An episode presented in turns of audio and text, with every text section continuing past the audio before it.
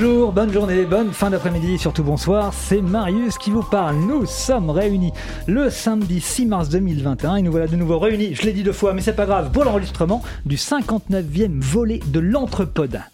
Et oui, l'Entrepode, vous vous souvenez de l'Entrepode Cette émission qui avait lieu presque une fois par mois, enfin avant le virus. Mais si, cette émission, aux huit protagonistes réunis autour d'une table et de micros branchés, parler de tout, parler de rien, mais avec passion. Car il en faut de la passion pour parler de rien avec autant de conviction, tout en captivant un audimat ô combien grandissant à chaque émission. Et ce n'est pas évident de tenir le cap en ces temps difficiles que nous traversons avec fierté et grandeur. Et il en faut de la grandeur, hein, mon bon Arnaud. C'est, toi, de vivre en dessous de la grandeur, hein Toujours à, et- à demander pardon à celui-là. Attention, vous allez marcher dessus. Mais rassure-toi, mon grand... euh, rassure-toi comme dit le grand sage et philosophe de mon quartier, Lulu, c'est pas dans les grands bols que tu fais le meilleure expression. Non, non, non. Mais bon, comment t'as plus que ça T'es pas obligé de le mettre quelque part ton café. J'ai nommé Arnaud. Il bonjour. Ah, et eux, ils s'aiment à la ville comme à la campagne à la montagne comme à la mer, en vélo comme en vélo, de jour comme de nuit, du matin comme au soir, sur les ondes comme à la télé. La douceur et le charme du grand associés à la véracité et la fougue de la petite, les mélanges du bon, et les opposés se rapprochent pour ne former plus qu'un. Et ils nous font bien chier avec leur bonheur, leur joie de vivre, leur belle petite maison à la campagne, des enfants bien élevés. Merde, on est confinés, c'est la misère, mais eux ils sont heureux. J'ai nommé Mme Christelle et Freddy, plus belle la vie. Elle est un des piliers de cette émission. Ferme et robuste, douce et charnue. J'ai pas osé rajouter chaude et humide, mais j'étais à deux doigts. J'aime me lever contre elle et sentir son petit cœur contre le mien quand Monsieur Lulu parcourir les librairies le samedi matin. Si elle avait été sur le Titanic, la chaleur dégagée par son corps aurait pu réchauffer la moitié des passagers tombés à l'eau. Mais non, la mer, c'est pas son truc. Elle préfère les vapeurs d'usine euh, Céveso. Elle est ici avec nous et on sent bien ses côtés rassurantes, légèrement criardes. J'ai nommé Dame Didouille. Rassurante et légèrement criarde. C'est pas l'inverse Et le power de cette émission. Le gasoil du camion, l'énergie de l'état pur. Infatigable, incontrôlable. Le commandant de bord du navire. The king of the podcast. The master of manette. The bad boy of la rue de Petit Cavilly. Il a réfléchi tellement à divers projets en même temps que son afflux d'énergie a dû certainement mettre le feu à l'usine juste à côté. Moi, je vois ça. Allez, reprends donc les rênes de l'émission. Puis venez nous rêver. Ça, c'est une petite démi... Une petite dégui... Des... Putain, j'ai fait un sans faute jusqu'au bout, quoi. Euh, dédicace pour Laetitia, voilà, trop tard. J'ai nommé Nico. Tu peux y aller. Je laisse quand même ce, ce beau J'adore. générique que Ah, tu nous c'est as magnifique. préparé. Bravo. Et Monsieur Lulu, il pue de la gueule ou Et si, il est présenté avec toi, con. Si rapidement, si tu veux. J'ai bien- remarqué qu'il souhaitait bon, mon évincement. Mais ça, c'est parce qu'on a eu des mots ce matin, tout ça. Et ce qui est vraiment drôle, c'est d'être à côté de Marius et de lire en même temps que lui. Parce que C'est des pas fois, du il transforme ça. les trucs en vélo comme en vélo, alors qu'il a écrit en vélo comme en moto. Mais du coup, on a- me rends même pas compte. On a plus ri, on a plus ri. Et, et surtout qu'en vélo comme en vélo, c'est super drôle. Bol d'expression. Ouais, un bol d'expression. C'était C'était expression. c'est c'était C'est très vrai. Oui, c'était très Ah, mignon. Il faut que je me réécoute. Et c'est Ah, moi c'est qui a corrigé, du coup. euh, Un bol d'expression. Bah, en fait, je me rends même pas compte. On avait compris quand même. hein. Ah, le mélange était très. C'est- Pourtant, mais- je pensais que j'étais bon sur ce coup-là. Mais t'étais très bon. Mais ça a excellent. été excellent. T'étais très très bon, Marius. Et donc, comme tu l'as si bien dit, nous voilà de retour après une très longue absence. hein, ça nous est jamais arrivé hein, d'ailleurs, puisque bah, euh, notre dernière émission, ça remonte au mois d'octobre avec euh, avec Vincent Blanchard. Ah oui, Ah c'est ouais. vrai. Donc euh, une plus grande pause que Ah quand ouais. on le fait en été. Donc, euh, et donc, on se retrouve aujourd'hui, juste entre nous, sans Enfin. invités, masqués, très éloignés les uns des autres. On a fait la, la grande table. Et pour certains, bah, on s'est pas revus depuis le, le mois d'octobre, en tout cas tous ensemble comme ça. Moi, j'ai reconnu tout le monde, mais il y en a compris cher. Quelqu'un qui va pas chez le coiffeur, par exemple. Ah si, alors le problème c'est qu'il y va quoi. c'est un choix de se coiffer comme ça. Je crois qu'il se fait rouler moi. Vous parlez de Christelle. Je ouais. vois- Alors, C'est un Christ- vrai Christelle est encore mieux coiffée, c'est dire. Les enculés, même. Oh, ouais, il y a des enfants. euh, Pardon, les. les, les, les- les- Oh, Et pourtant, c'est et pourtant, tu vois, t'en avais un angle d'attaque sur Monsieur Lulu pour ton intro. là. Ah, faut Ah, que y j'y retourne. bonne ambiance. hein. Et donc, bah, ça fait bien plaisir de, de nous retrouver. Enfin, moi, perso, Ouais, ça me ça- commençait sacrément à me manquer, je vous cache pas. hein. Moi aussi, ça me fait plaisir de me retrouver. moi. Et puis, parce que on arrive au mois de mars, et au mois de mars, tous les ans, je vous, je vous la fais, mais c'est la même chose. Je vous ai contacté en mars 2013 pour vous proposer ce, ce projet qui avait pas de nom, qui avait pas de concept. Je sais pas s'il y en a un depuis, mais en tout cas. Et donc, euh, on s'habitue vite à ces rendez-vous réguliers. Tout ça pour dire qu'on va bientôt entamer notre neuvième année, les amis, Wow. d'Entrepode. Oh, c'est quand même quelque chose, c'est pas rien. En tout cas, un épisode sans invité. Ça signifie donc uniquement des rubriques de la bande. Et souvent, c'est synonyme d'émissions un petit peu plus foutraque. Donc ça commence un petit peu déjà sur les, C'est un peu le sur des bons sujets. Euh, L'avenir nous le dira. Euh, ce qu'on peut dire, c'est que la machine semble être relancée et qu'on a pour le moment trois émissions programmées en un mois. On y reviendra en fin d'épisode. Oh la misère. Alors je vais commencer. Misère. T'es Là, tu parles de Podren, là. Il fatigue déjà. Et je commencerai par remercier euh, nos tipeurs, puisqu'on a toujours des, des tipeurs hein, qui, malgré euh, notre absence, euh, continuent d'être inscrits sur Tipeee. On va peut-être euh, se rappeler à un moment, ils vont recevoir un, un débit sur leur. On paye pour ça, en fait, nous Et donc, merci à Binge Magie, Arnaud Doucet, Cobal, Monsieur Finto, ainsi qu'Isabelle et Mathieu, qui nous ont rejoints récemment. Ah. Et comme notre régie publicitaire semble être une efficacité redoutable, on va pas s'arrêter en si bon chemin. Et d'ailleurs, je vous propose de commencer l'émission par une page de pub, comme ça se fait dans les podcasts les mieux marketés. Attention, c'est parti. Ah, toi aussi tu aimes le choucroute. Ah oui, je vois que tu aimes le choucroute. Alors si tu aimes le choucroute et les soirées alsaciennes comme Didouille aime le Giver Straminer, il faut donner à l'entrepôt via Tipeee. Alors tu donnes 1 euro, tu, bah, tu peux simplement taper dans les mains, mais c'est bien. Tu donnes 10 euros à tu recevras le choucroute dernier avec les saucisses, le charret, la pomme de terre et surtout le verre de Giver Straminer réédité par Dame Didouille. hein, Ça donne un bon goût au vin. Et si tu ajoutes 150 euros, tu auras la compagnie Fischer, Bormann, Schmitz, Müller qui interprète les plus belles chansons alsaciennes pour te donner les larmes aux yeux dans ton salon devant ton choucroute. Hein. Alors, je te une belle soirée si tu donnes un peu d'entrepôt. Hein. Ta vie va changer, fais-moi confiance.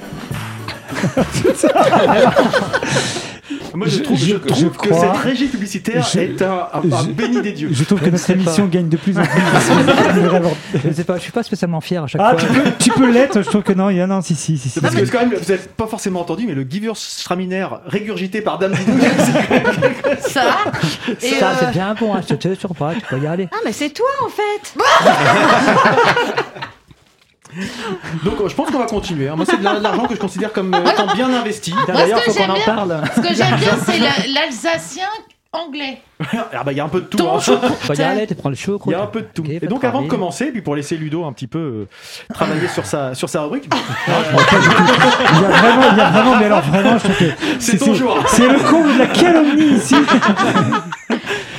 Je vous propose d'échanger euh, bah, juste quelques instants sur euh, cette année qu'on vient de vivre. Et donc, on va vous poser la question, euh, tous là, toutes et toutes, comment ça va? Est-ce que ça va bien, les amis de l'Anthropode? Ça va, ça va. ça, ça, ça va bien? Je cherchais le truc. Bah, non. nous, on a connu la Covid, on sait ce que c'est. Vous avez tous les deux été. euh, nous avons été effectivement covidés. Et Vous faites alors partie de la Et ben, hum, c'était en ce qui me bien. concerne, c'était une grosse sinusine et surtout une perte de goût et d'odorat pendant euh, trois Ah oui, semaines. et ça, c'était un peu chiant. La voix, rien du tout. Écoute, tant qu'il y a la voix, ça va. Et non, non, non, mais tu traverses ça comme euh, un gros rhume, en fait. T'as mangé En tout cas pour moi. C'est ce qu'on dit tous les gens qui sont, qui sont morts donc, de la Covid. Euh, traverse ça comme un gros rhume. mais- Comme une petite artère sur le. On la traverse. Tu t'arrives pas toujours de l'autre côté, mais tu essaies de la traverser. quoi. Ceci dit, ça nous a permis après d'être immunisés pendant quelques mois. C'est vrai, ça c'était un vrai bonheur. Voilà. Voilà, euh, on était là, on s'assied sur le canapé, on regardait un truc et on se dit putain c'est cool, on est immunisé. Bon, en tout cas, pour vous, ça va Vous, là-bas, au fond, la, la, petite maison dans la prairie, là, comment ça va En plein travaux, enfin tout le monde s'en fout, mais. Mm. Non, mais, mais c'est de montrer, euh, enfin, d'échanger un petit peu. Les gens aiment bien aussi les, les équipes de l'entrepode. Donc, savoir Ouais. comment ça se passe pour vous, comment ça va le moral et tout ça, quoi. Mon Moral, boulot, quoi. très bien. Le moral va très bien. Bientôt, on pourra enregistrer des émissions dans une, euh, une nouvelle pièce. Oh, Donc, alors, après, le- ça avance bien. alors ça c'est le studio Léo Zitrone, comment on appellera le, Ouais. studio- le studio Évidemment. Linux, Ah, hein. magnifique ça. ça c'est. Nous Vraiment, aussi, euh, on, belles a un nouveau studio aussi, Eh ben, si écoute, vous voulez. hein. le visiter, un de ces quatre. Il paraît que c'est à un quart d'heure. Mais par contre, il faut trois quarts d'heure pour venir. c'est ça C'est des choses- bah, Donc, on viendra voir ça avec plaisir. Et toi, Ouais, Marius c'est pas tout de suite, tout de Pas suite. tout de suite, hein, tout de suite, n'existez bon. pas. hein. Alors que nous, ça peut être tout de suite, tout de T'as vu, suite. nous, nous, ils nous demandent pas des nouvelles en Non. couple. hein. C'est vrai que. Bah, en fait, c'est ça le nouveau. En fait, on, on savait pas Non, comment bah, en parler. Toujours, euh, toujours aussi. Ouais, ça va, toujours bien? toujours bien.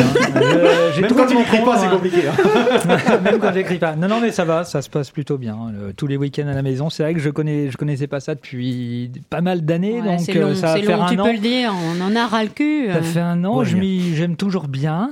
Mais les restaurants manquent. Ah Les ouais. restaurants Ah manquent. Je suis Là, totalement je commence à d'accord. avoir un manque de resto. Le ciné, Restaurant, Les Non, sinon, je m'en fous un peu. concert. ciné, concert euh, et puis euh, La resto. bonne Bah, bière, juste sortir, se euh, poser, ouais, Tu Pas vas rentrer, en ça. ville, t'as Pas rentrer à 18h. Quoi. Voilà. Ouais, c'est ça. Non, Et toi, parce que Arnaud du coup, tu Bah, commences écoute, ça plutôt va, très bien. quoi. Ça va pareil Effectivement, aussi, ciné, euh, resto, tout Ah ça, ouais, ça même. commence un peu à manquer. Ça Mais- C'était quand même un un petit peu en plus le, le cœur de ce qu'on présentait souvent dans l'entrepode. En plus, qu'on a trouvé Ouais, d'autres sujets d'occupation, mais c'est vrai que c'est, on se rend bien compte que tout ce qui est concert, ciné, c'est des choses qui sont un peu. Non, petit on peu a- différent, on quoi. A besoin d'une bouffée d'air pur, de C'est culture, s'il vous plaît. La, la culture, bordel. bah, de sortir. Et la bière. ouais. Ouais, de sortir de ces quatre murs, effectivement. Donc, euh, bon, globalement, je dirais, pour vous, ça va, vous vivez pas trop mal, il n'y a pas de corde accrochée quelque part dans le coin d'une maison, au cas où. Ça va. Et toi, bah, et remarque, il y a Christophe qui est pas là. hein. C'est vrai. Putain, elle est pas mal celle-là. Celle-là est bien. J'avais prévu, j'avais- j'avais prévu de dire après, Christophe n'était pas des nôtres aujourd'hui, malheureusement. Mais Il est plus des nôtres. Vu comment tu, vu comment tu te présentes, je sais pas comment. je- Voilà, c'est dit. Et toi, Ouais. Monico, tu nous as pas Bisous dit à Christophe quand même au passage, hein, qui, qui Évidemment. pouvait pas être dispo. Bah, moi ça va, hein, euh, à part deux trois petits soucis de santé euh, global, euh, globaux plutôt. Euh, non ça va. euh, je commence un petit peu à en avoir, marre comme vous quoi. Euh, c'est surtout le ouais le coup d'avoir cette espèce de de hum, je sais pas 18 c'est pas forcément ouais c'est pas forcément que j'aurais envie de sortir après mais 18h c'est mais le là. fait d'être obligé d'être Ouais, rentré à ouais, 18h ouais, c'est c'est bizarre hein, c'est terrible. Et psychologique ça change Mm. même l'esprit des vacances en fait. Oui. C'est-à-dire qu'il y a des endroits où t'aimerais bien Ah aller, ouais, mais t'aimes bien y aller parce qu'en même temps dans la journée tu peux te poser dans un bar. euh, Manger le une soir à petite 18h moule t'es pas obligé d'en sortir. Bah, c'est- voilà. Ce qu'on ce qu'on fait là aujourd'hui de l'entrepôt, c'est-à-dire qu'on sait qu'on a une deadline, il faut que tout le monde puisse être rentré pour 18h. C'est ça. Ouais. C'est-à-dire que les petits trucs de quand il fait beau du week-end, dimanche soir, tu prolonges sur la soirée parce ça. que tu as passé une bonne après-midi, etc. Ben, ça, c'est. Des trucs que voilà, c'est- ça, ça coupe dans les élans et c'est un petit peu dommage d'avoir Il n'y a cette- plus de spontanéité Exact, en fait. ça, on est obligé de se cadrer. euh, D'ailleurs, on dans fait quoi après l'émission Bah rien. bah on On rentre chez soi. il y a- il y, a une petite pizza qui ouvre euh, en 12D. C'est con, Lulu devait aller chez son coiffeur clandestin. On comprend pourquoi les clandestins, il fait pas trop de pub nulle part. Non, mais détrompez-vous, c'est Ludo qui demande pas trop court. Mais hein. non, c'est-à-dire que je veux pas de mèche comme il l'a fait là. Il faut falloir que ça Non, change. non, non, non, non, non. Si, si, si, Il faut, bah, faut que ce soit attends, La plus- prochaine fois, tu vas attends, voir et tu lui dis, euh, moi je veux comme Christophe, sans la mèche. Ça- Reprendre sur une vieille blague de Personne n'en veut. Eh ben donc, globalement, on voit qu'on a quand même tous la bonne humeur. J'espère que ça va être Bah On est content de se retrouver aussi. Hein. Carrément. Auditeurs qu'on n'a pas en- vu depuis très longtemps. Je sais qu'il y a quelques personnes qui nous suivent et avec qui on échange sur les réseaux sociaux ou sur Discord, etc. Et voilà, mais pour euh, tous ceux avec qui on n'a pas eu l'occasion d'échanger, on espère que tout va bien pour vous. Et puis, on va passer pendant quelques. De Quelques rigoler instants. avec vous. hein. essayer de vous faire passer un très bon moment. Puis tous ceux qui donnent pas du tout de signe de vie, bah, j'espère que ça va. Mais tu penses à qui tu penses à des gens en particulier, ceux qui sont dans. Tu veux, tu veux Xavier Ah, Est-ce qu'on attend des nouvelles de Xavier Dupont de Ligonnès, par exemple Mais non. Ah oui. Il paraît, il paraît qu'il nous écoute. Il paraît, écoute, Xavier. C'est ça qui est beau, c'est que tu si peux tu veux l'imaginer venir, en fait. si tu peux venir, ouais, c'est ça. Ah, en fait. si tu Je sais pas si c'est beau. Ah, moi j'adore, il paraît que Émile Louis aussi aurait aimé nous écouter. On avait le même genre d'humour, apparemment. Ouais, c'est ça.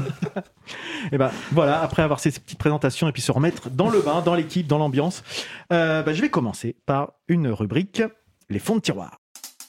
Et bienvenue parmi nous à nouveau. Alors touche à ton cul.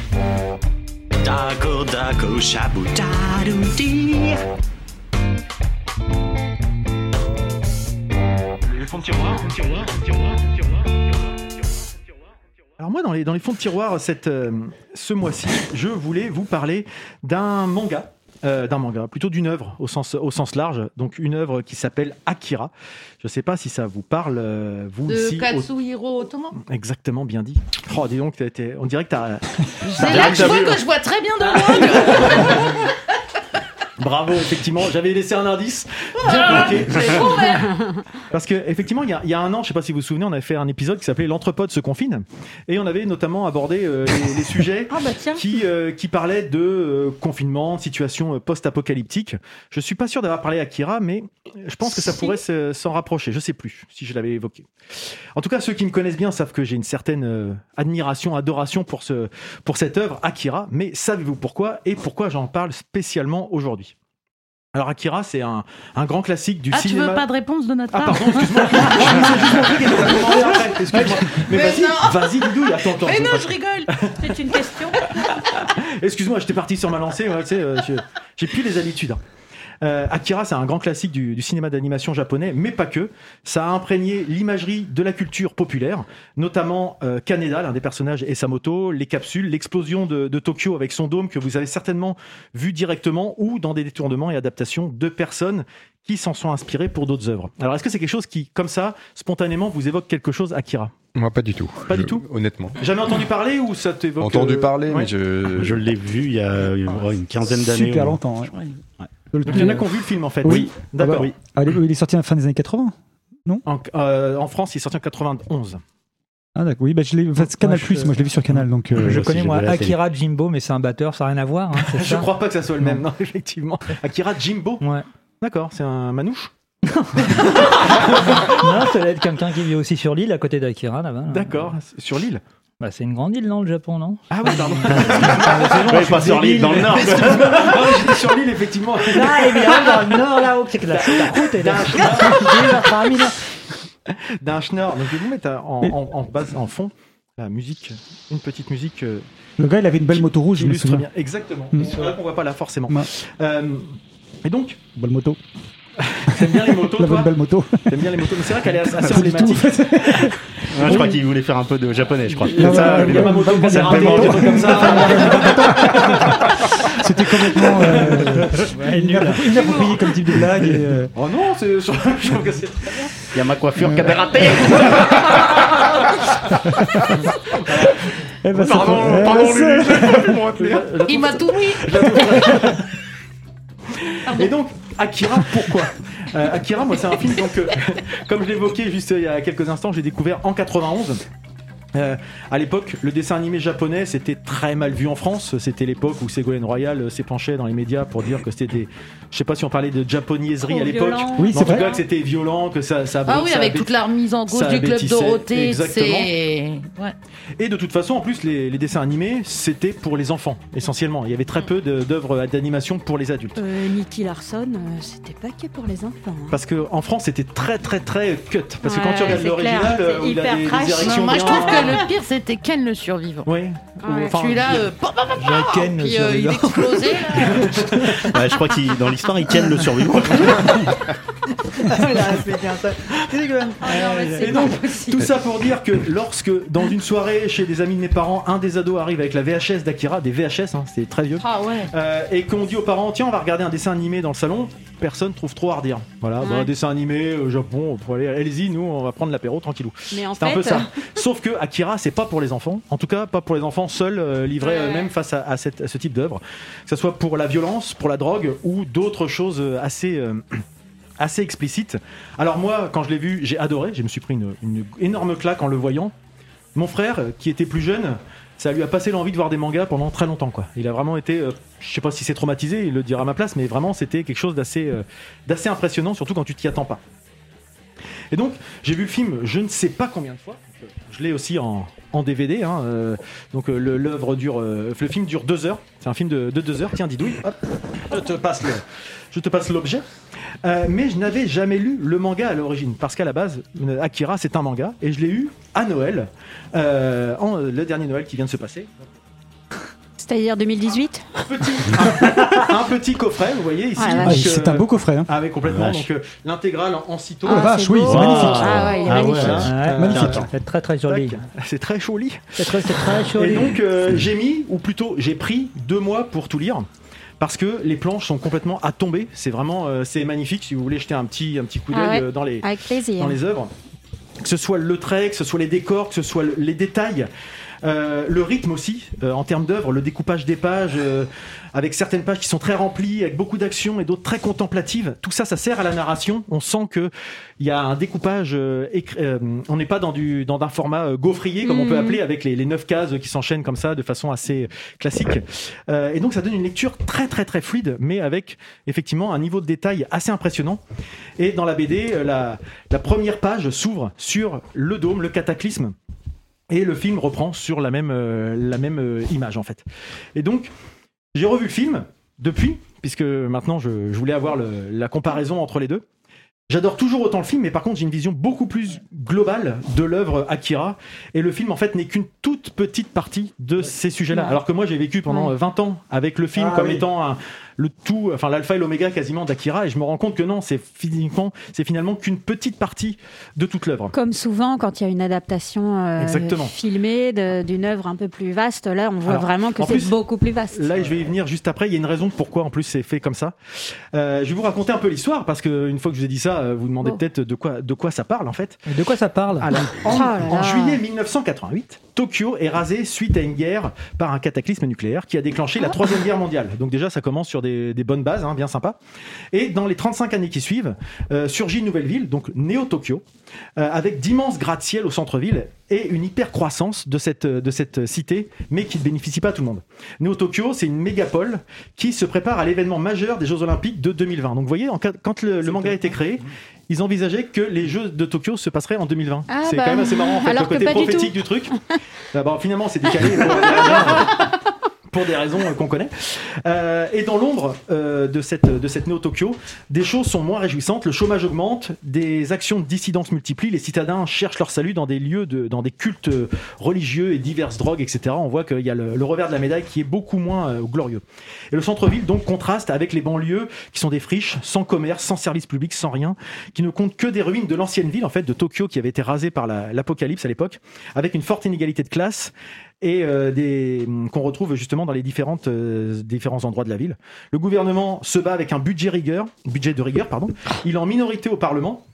Et il a du mal à endiguer les différentes manifestations qui commencent à devenir monnaie courante en fait, et des émeutes qui sont très régulières et surtout de plus en plus violentes, avec des groupes terroristes qui font exploser des bombes parfois en pleine foule. Vous voyez qu'on est dans une société euh, pas forcément très reluisante. Et euh, les plus jeunes se réunissent en gang rebelle. On voit tous les, ados, finalement, ils n'ont rien d'autre à faire que de se réunir en, bande.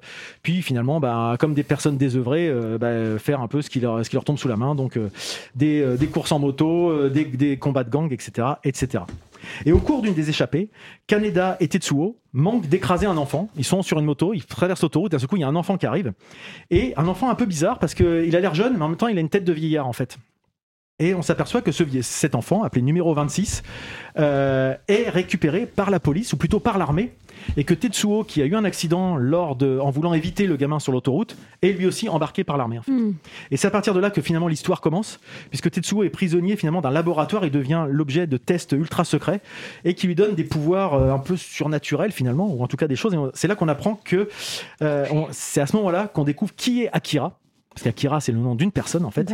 Un garçon à une force incroyable, en tout cas mythologique un petit peu, qui aurait été à l'origine de la destruction de Tokyo en 1988. Ah, ah. Voilà. Et donc, ça, partir, ça c'est vraiment le début de l'histoire. Et puis on suit tout le parcours entre plusieurs euh, personnes. Alors, je, je me souviens plus du, du film, mais euh, la BD, alors par rapport à l'histoire du film, euh, Alors. ça recouvre quoi? Je vais revenir un petit peu après si tu veux, mais enfin je peux le dire tout de suite non, d'ailleurs. Mais... En fait, la BD, euh, le film, si tu veux, c'est un petit peu les deux premiers tomes à peu près, comme ça, mais pas forcément montés dans le même ordre, Hmm. avec pas forcément la même fin. Euh, je vais y revenir un peu après, mais c'est deux œuvres différentes. C'est assez, euh, assez particulier. Alors par contre, défaut majeur, j'ai feuilleté un peu, les pages sont à l'envers. effectivement, effectivement. Euh, c'est du manga. C'est dans l'ordre, c'est édité dans l'ordre de lecture japonais. Donc c'est vrai que ça peut, quand on n'est pas habitué au début, ça peut faire bizarre ou quand on n'a pas le réflexe, euh, ça peut être un, un petit peu, un petit peu surprenant. Donc, ce qu'on peut voir, c'est qu'effectivement, ça se passe en 2020. Donc, finalement, c'est comment, dans les années 80, on imaginait le futur tel que nous, on le vit aujourd'hui? Il, il imaginait un futur apocalyptique avec des gens qui avaient euh, des couvre-feux, qui vivaient euh, Oh. avec euh, des émeutes, des gens qui n'en pouvaient plus du pouvoir, etc. Enfin, il y a plein de choses, finalement, qui font écho, même si on n'est pas dans Oui, ce côté sûr. dramatique qu'on a dans Akira, euh, dans ce qu'on vit aujourd'hui. Mais on sent quand même une population qui est sous cloche avec la cocotte minute qui est pas loin de péter, quoi. Et c'est vrai que ça fait. euh, pourquoi j'en parle aujourd'hui? Il y a un petit peu ça, au-delà du fait que je l'ai eu euh, il, y a, il y a quelques temps. Il y a un côté assez prophétique. Euh, mais aussi qui est aussi marqué par le passé, puisque Akira, c'est une œuvre japonaise qui, est, qui fait écho euh, aux deux bombes de- Ouais, évidemment, d'Hiroshima et Nagasaki. Ouais. D'ailleurs, la première explosion, c'est, euh, on voit très bien, c'est pas le champignon nucléaire, mais c'est un- une sorte de dôme Ouais. qui, qui explose. Et, euh, ça- comment ne pas on- écrire euh, forcément après des, des- des traumatismes le comme pays ça a été euh, complètement ça, traumatisé par, tout ça, effectivement. Donc, Quand euh, on voit ce que ça peut faire à, pe- à notre petite échelle euh, lubrisolesque. Non, mais c'est vrai, mais c'est ça. Mais c'est- vrai que derrière, on tu sent te que dis, tu- euh, tu ne vis plus le moindre pareil. bruit d'avion doit Ouais. faire, un- doit faire un- une drôle de, Ouais. drôle de sensation. Et puis, si vous avez feuilleté un petit peu les, les- les images, c'est une imagerie assez euh, cyberpunk, donc Ouais. euh, tel qu'on l'évoquait à l'époque. Donc avec de la technologie qui est omniprésente, Euh, on voit, enfin pour l'époque en tout cas, hein, évidemment ils n'avaient pas de smartphone, ils n'avaient pas internet, etc. Mais on sent que euh, la, la technologie cet est là au quotidien, ouais. voilà, Mm. de, avec les avantages et les inconvénients de la Mm. technologie qui sont aussi utilisés comme des moyens de répression euh, dans plein de domaines. Bah, quand on regarde le résultat, Et euh, même la moto. oui, hein. finalement. Oui, voilà, elle est, elle est, elle est pas trop datée en plus. Ça pourrait faire encore moderne. Elle est- des fois, il y a des trucs qui se voulaient modernes à une époque et quand on les regarde maintenant, on se dit, oui, bon, euh, c'est un peu, un Ouais. peu naze. Là, finalement, c'est pas encore trop un vieux. petit côté de la moto de Batman. hein. C'est un peu ça, les roues, les roues comme les ça, ouais, un petit peu. euh, les grosses roues de vin et puis euh, Ouais. les. Et donc, la population, elle se retrouve avec euh, elle. Elle vit dans des taudis, malgré cette approche très technologique qu'on a autour d'eux. La population vit dans une atmosphère poisseuse, dans des taudis, dans des ruines.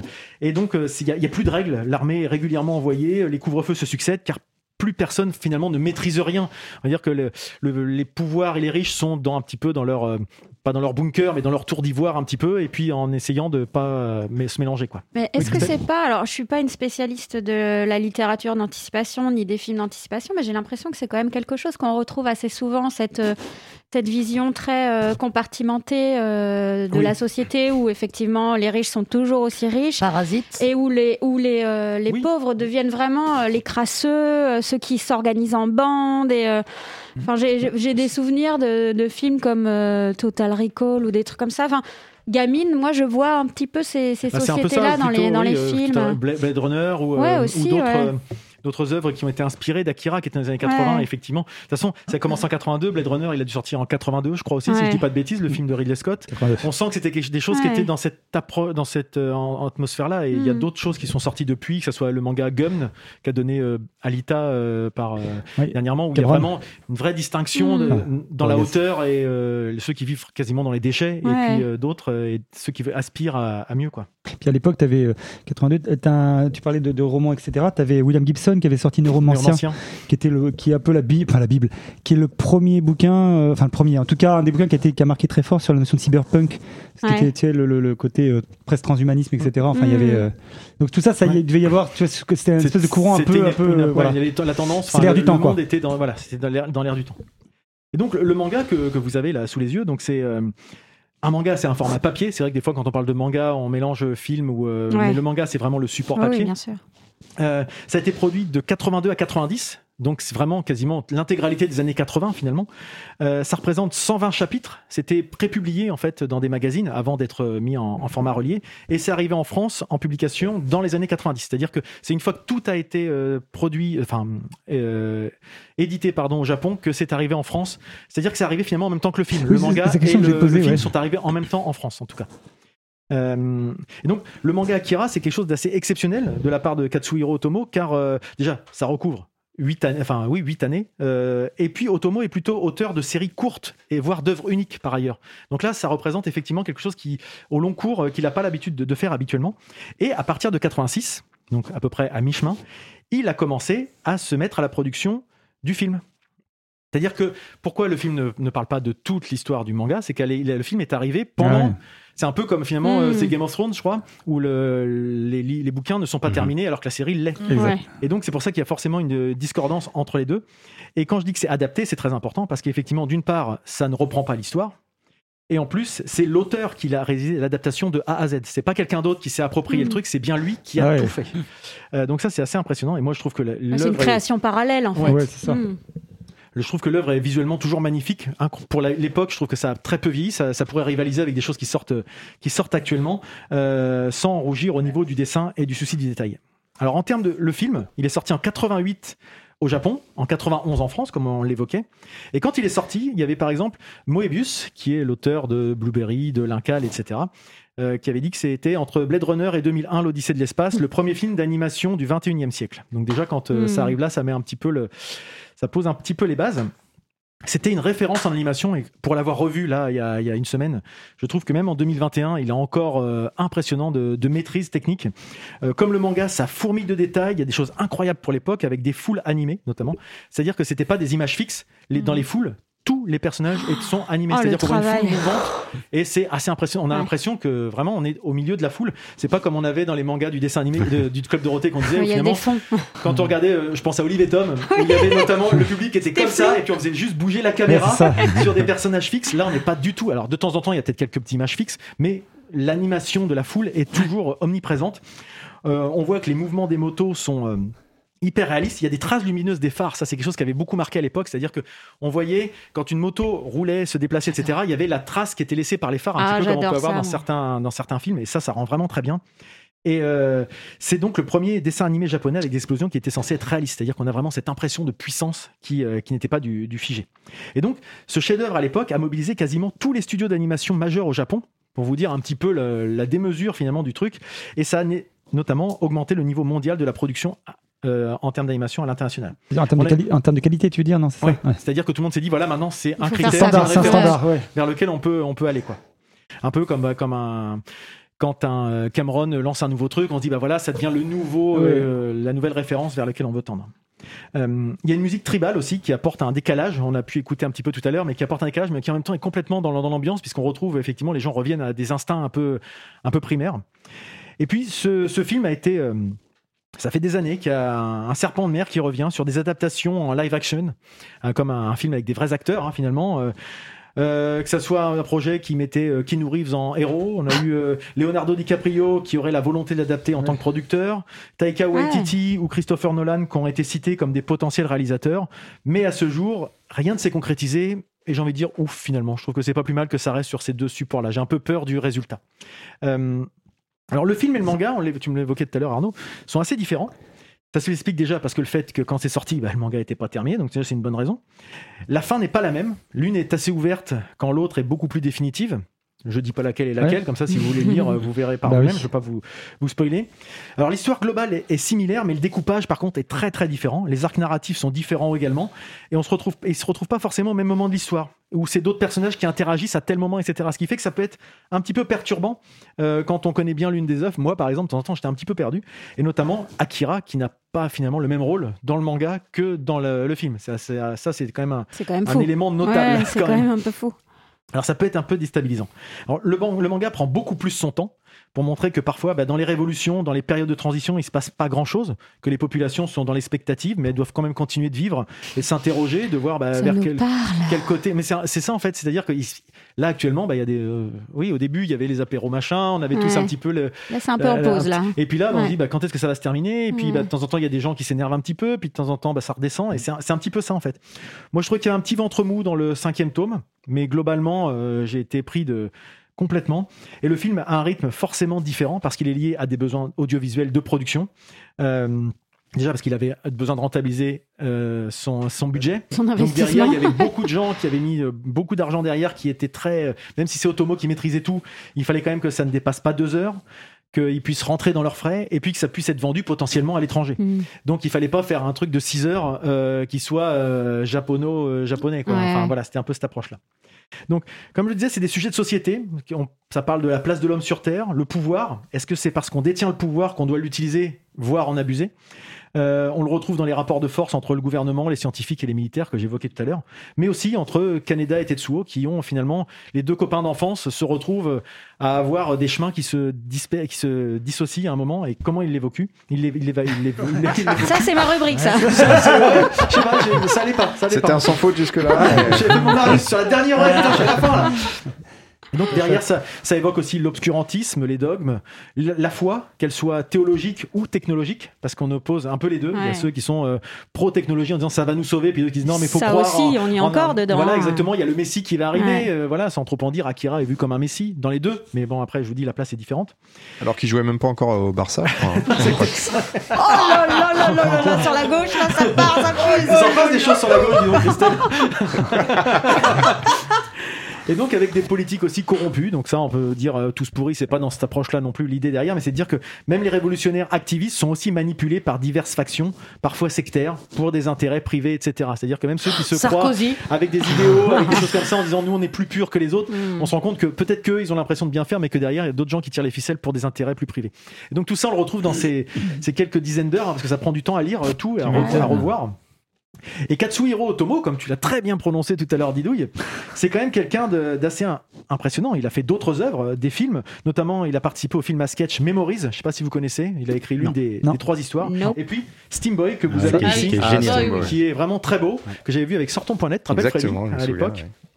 Et donc on retrouve le, le dessin très très typique d'Otomo. On reconnaît tout de suite les, les personnages. Lui aussi faisait figure de pas mal de choses. Il commençait à mettre de l'animation numérique Oui, dans la- l'animation traditionnelle à l'époque en 2004 quand il est sorti. Je, je me souviens quand il est sorti, ce film-là, il avait été, il avait marqué justement par la qualité de son animation, en Ah fait, par le, stand, le nouveau standard de- en termes d'animation. Alors je l'ai pas encore revu. été- Justement, je voudrais le revoir. Je vais peut-être le revoir ce, ce week-end justement. Et puis dans les livres, il a aussi été très connu par euh, le livre qu'il avait fait qui s'appelle euh, Domu en japonais et Rêve d'enfant en français, qui avait été euh, publié chez les Humanoïdes Associés en France. Donc très science-fiction, très référence. C'est un monsieur, Katsuhiro Otomo, qui a été moult fois récompensé. Je vais en citer que quelques-unes parce que c'est très long, mais notamment il est chevalier de l'ordre des arts et lettres en France. Ouais, j'arrive à la fin. Bah, Johnny Hallyday aussi. hein. Mais ça, c'est le premier. Il est, il est aussi euh, au temple de la renommée Will Eisner. Donc Will Eisner, c'est ce qui représente, c'est ce qui distingue les grands auteurs et acteurs de la bande dessinée américaine. Mais il y a quelques étrangers et il fait partie de ces étrangers Ouais. qui ont été euh, décorés. Il a eu la médaille euh, au ruban pourpre de l'État japonais. C'est une distinction accordée euh, à des individus dont les actions et contributions dans les différents domaines ont été exemplaires. Et en 2015, le dernier en date, Grand Prix de la ville d'Angoulême au Festival d'Angoulême de 2015. Donc, c'en est quelques-unes que je vous cite comme ça, mais c'est quelque chose de très très important euh, comme, comme personnage. Et moi, je le vois d'ailleurs comme vraiment quelqu'un qui a servi de, de mentor à plein d'autres, notamment si vous connaissez Ghost in the Shell, c'est très inspiré. Enfin, on sent qu'il y a une filiation, et que c'est un héritier d'Akira. D'ailleurs, Ghost in the Shell, qui a été l'une des grandes inspirations de Matrix, donc voilà, ça a Mm. inspiré aussi le cinéma anglais, mais aussi le, le mangaka Naoki Urasawa, qui s'est lancé dans, dans le manga en étant inspiré par Otomo et qui reprend plein mal de problématiques apocalyptiques dans ses mangas, que ce soit 20th Century Boys, Billy Bad, Pluto, ou le dernier en cours, Asadora. Plutôt le chien? Ah, Plutôt, oui, Mickey? Ah non, ouais, c'est un autre niveau. Et il a été également cité dans le très mauvais, à mon goût, dernier Spielberg, Ready Player One, comme étant une référence de la pop culture. Voilà. Voilà ce que je pouvais vous dire sur Akira Très bien. et. Katsuhiro Ouais, bah, Otomo. ouais. Donc quelque chose que moi, je- qui m'a beaucoup marqué depuis ce- cette soirée de Non, 1991 où je me suis pris une grosse claque. Voilà. Impeccable, mon chef. C'est un lire, non, c'est bien. C'est un super bel objet, hein, le, Oui, le c'est bouquin. un très bel euh, ouais. que ma, ma, ma chère et tendre euh, Qui t'a offert. pour, je suis- Pas foutu de ta gueule. Je hein. suis très très content si y en a qui veulent le relire parce que je vais pas le relire tout de suite si vous voulez je Ça se revend bien sur eBay Euh, finalement non je vais le garder. Euh, merci de m'avoir écouté. J'espère que ça vous a donné Ah, envie de le regarder. Ah, de toute façon, hein. Bah, euh, en même temps, tu nous l'as vendu passionnément, donc euh, Ouais. ce Ah, serait difficile de pas. je suis même euh, surpris de pas l'avoir évoqué avant en fait parce que ça fait c'est vraiment Oui, un truc c'est un truc quasiment te- une fois par an euh, sans aucun souci par contre je l'ai regardé qu'en français ça c'est marrant comme quoi il y a des choses quand tu les as regardées jeunes Ouais, tu peux truc plus après. comme regarder Retour vers Impossible. le Et futur alors là, tu l'as regardé là cette fois. Ventura. Je l'ai toujours Ah, pas regardé ah en- V- faut- Je me suis fait la remarque en le réalisant, je Ouais. l'ai toujours pas regardé. Alors qu'ils Bah, disent pas Canada, ils disent Canada parce que c'est anglo, c'est euh, rendu américanisé. Le, Ouais. le A est devenu est. Enfin, ouais, c'est des choses comme ça. est-ce que c'est une grande importance du coup? Non, comme, mais comme au tu- Canada. Non mais c'est changent un petit c'est- peu les noms aussi, tu vois. C'est un petit peu occidentaliser les, les noms des, c'est aussi retrouver le, jeu C'est initial. comme quoi. Ah ouais. Grenadier. Bah, des fois, les adaptations. Enfin, justement, je sais pas le cas pour celle-ci, mais c'est- des fois, les adaptations de. Pourquoi je Je dis dirais ça même de films d'animation, euh, quand elles sont mal faites. et juste- ça, voilà, dépend de la qualité comment elle a été faite parce Voilà. que là pour le coup t'as pas euh, j'ai- le principe est le même tu sais, au niveau des acteurs qui joueraient euh, le- sur Et le dessin si- animé fait dernière petite chose Mais- avant, de, avant de couper, justement, j'écoute aussi en français. Dans, euh, si vous connaissez le groupe Massisteria, Oui. euh, ils ont des samples de temps en temps qui arrivent et il y a des samples dans deux ou trois chansons où c'est des, des petits morceaux de. Et maintenant, je connais Massisteria et dès qu'elle dans le film, j'écoute la musique. Ça, c'est paradoxal. Oui, C'est tu- que Tout est jumelé en fait. d'accord Et ben, on va passer à un autre sujet.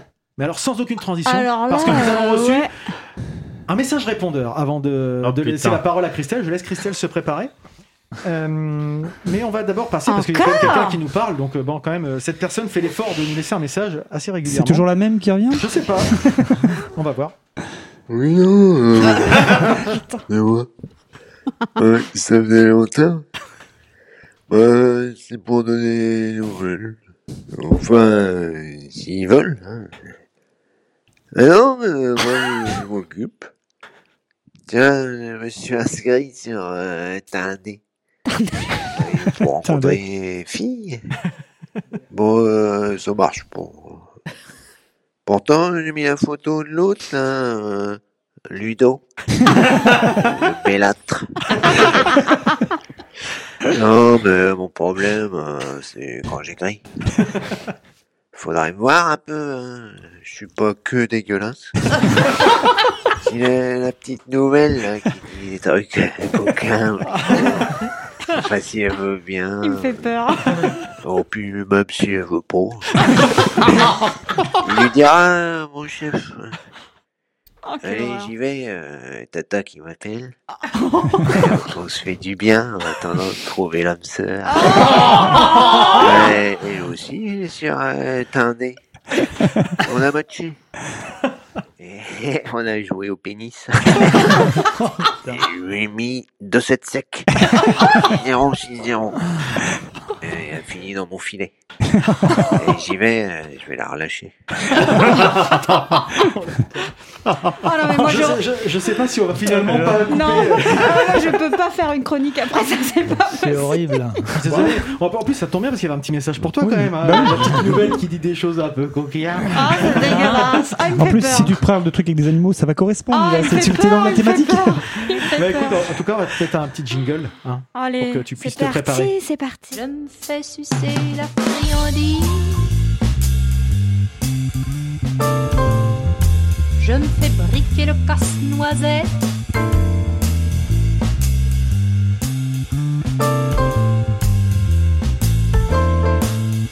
Coquine.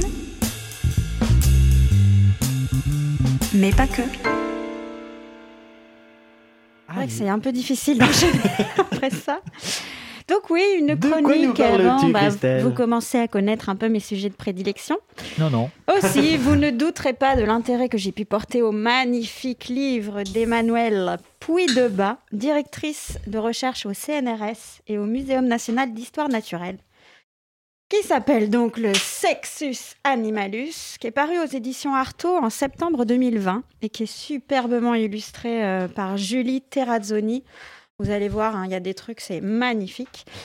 Et dans ce livre, euh, qui est écrit en fait à la suite d'un pari qu'elle a tenu avec ses étudiants qui s'amusaient à lui envoyer des images de pénis d'animaux afin qu'elle en reconnaisse les propriétaires, elle nous fait entrer dans le monde fascinant de la diversité des organes génitaux et des comportements reproductifs dans le règne animal.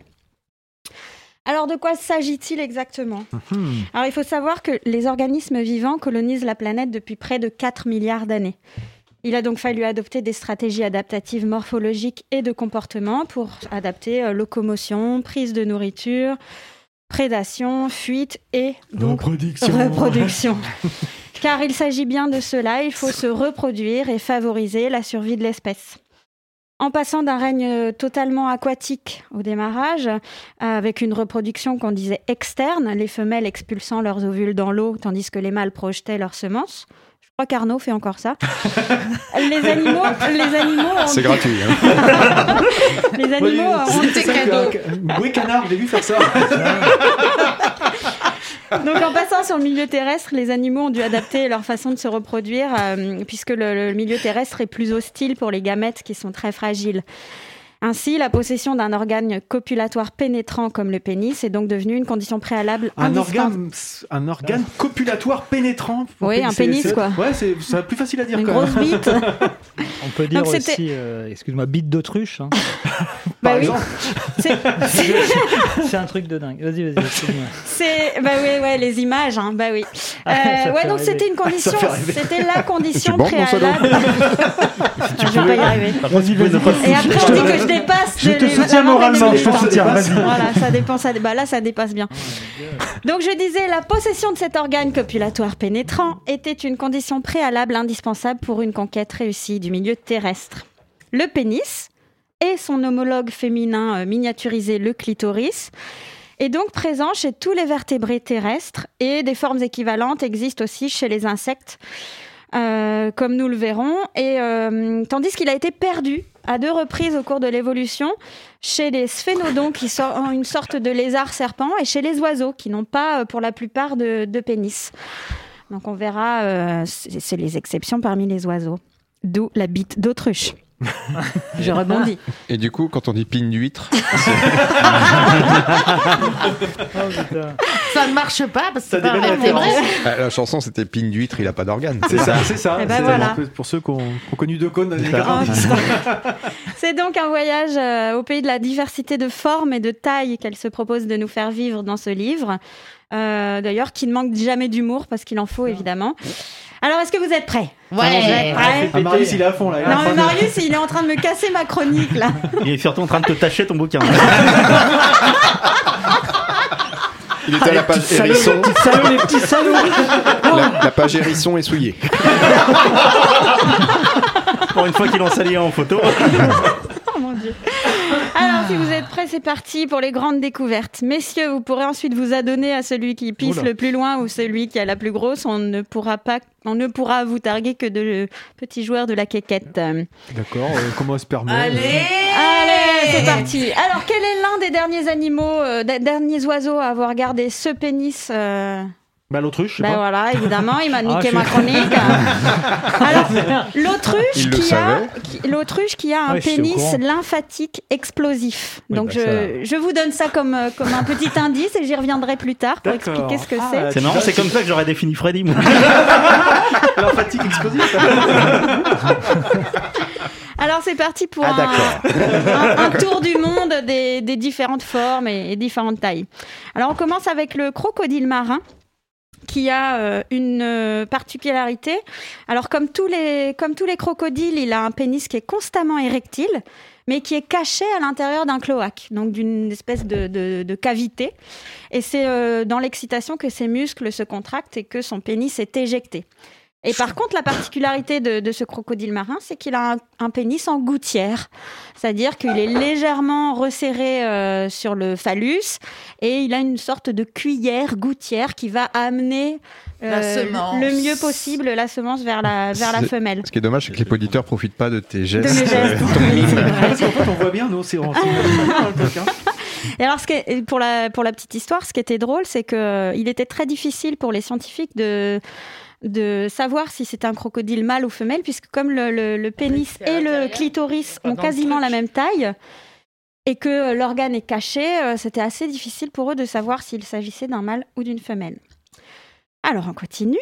Euh, mes amis, savez-vous ce qu'est un pénis bifide? À deux têtes. raisin. À deux têtes. Alors moi je connais le nom, le nom savant, le bifidus actif. Euh, bah, dire rien à voir avec le yaourt qui te soigne de l'intérieur, encore que. Encore que. Eh oui, ce sont, ce sont, Avec son petit côté. ce sont les serpents qui possèdent deux hémipénis qui sont eux-mêmes constitués de deux lobes. Et chez la vipère péliade, ces deux hémipénis sont eux-mêmes reliés à deux testicules indépendants. Incroyable. Alors ici, par contre, pas vraiment d'érection, mais en ce qu'on appelle une éversion. Le pénis est inversé à l'intérieur et il se retourne comme une chaussette. Voilà. Euh, plus de mal à m'imaginer ça. Et alors, ce qui est aussi euh, intéressant, alors euh, nous, Moi, quand je on- me décalote, on va, ouais, voilà. Oh là là, c'est pas une chaussette, non, c'est pas- un peu quand même. non, c'est- c'est un bonnet. Non, non, je te On va dire Amiba plutôt. Non. C'est une soquette.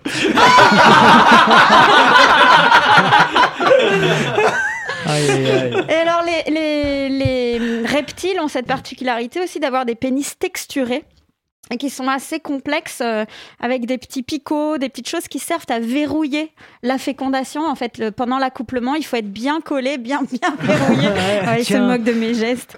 Pour, euh, pour être sûr que la fécondation et l'accouplement soient productifs. sa rubrique, hein, c'est.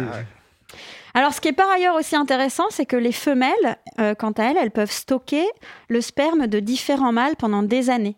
Elles ont ce qu'on appelle une spermathèque. Euh, C'est et- pas la pipothèque, c'est une nouvelle idée. Une nouvelle idée d'émission. tu, tu choisis au hasard et... Oh, ça me rappelle... euh, oui. Mais c'est Rémi Oh, ça, c'est, ça, c'est du Nico 92. Millésime. Je me rappelle, il venait juste de voir Akira. Légèrement pâteux. Je vais pas y arriver. Ah là, le sujet était... C'était tendu. Ouais, tu cherches aussi. hein. Ah, je cherche. Et voilà. Et donc, euh, il y a encore plus fort que le pénis bifide, mes amis, parce que bah, ça doit être un petit animal qui, qui va beaucoup plaire. à- Alors, c'est l'échidné à nez court. Alors, c'est un- une sorte de petit ornithorynque qui a des caractéristiques euh, autant de- des mammifères que des reptiles au niveau de la reproduction, qui est euh, plein de petits picots comme un petit hérisson et qui a la chance de posséder euh, quatre glands et un pénis rotatif. C'est pas un bâtard celui-là. Et alors, est-ce qu'on Et pourquoi les sextoys on, on, on, on, on- Oh là, elle s'emballe, elle s'emballe, calmez-la.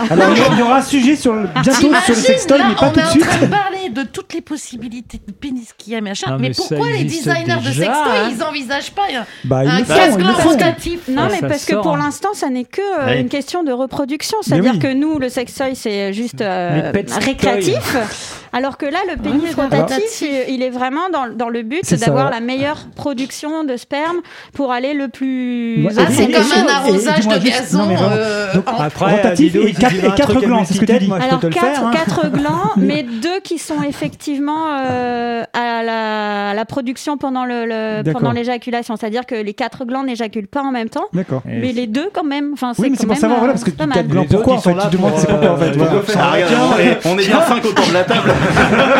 J'avais rien à faire aujourd'hui, je vais me balader en. J'enchaîne, j'enchaîne parce que là c'est plus Le possible. chêne avec le gland.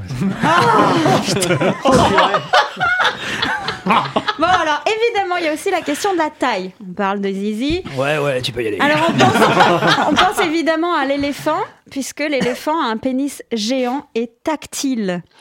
Euh, en effet, il Comme déploie, il déploie, eh ben, il déploie un sexe de 2 mètres de long, Ah oui. mais qui en plus d'être Putain, il est euh, plus grand que toi, Arnaud. très géant, bah, plus grand que Freddy aussi, si on cherche bien.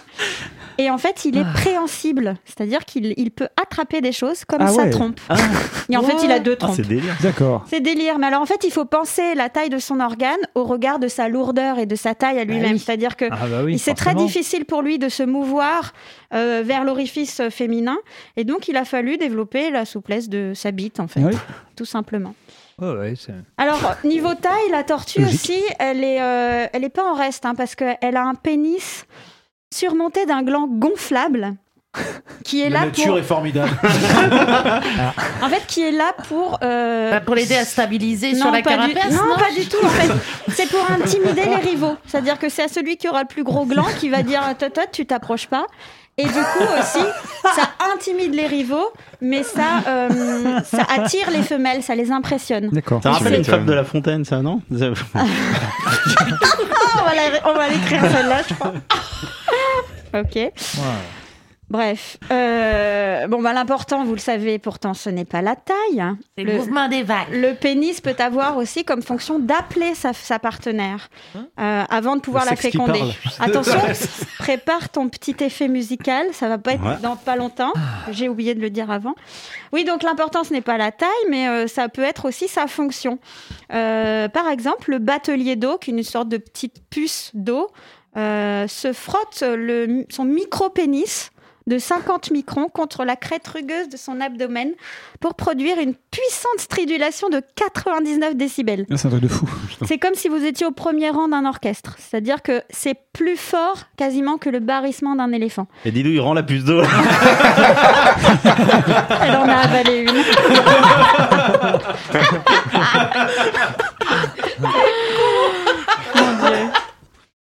Donc le but, Ah, vous avez bien fait d'arriver en retard. hein, le but de toute cette diversité de formes, et vraiment, je- j'évoque pas la moitié du, du livre en termes de forme, vous l'aurez compris, c'est le moyen de favoriser la reproduction et donc la survie de l'espèce. Il s'agit d'augmenter la probabilité pour les spermatozoïdes d'un mâle de féconder une femelle sans être évincé par ceux d'un autre mâle.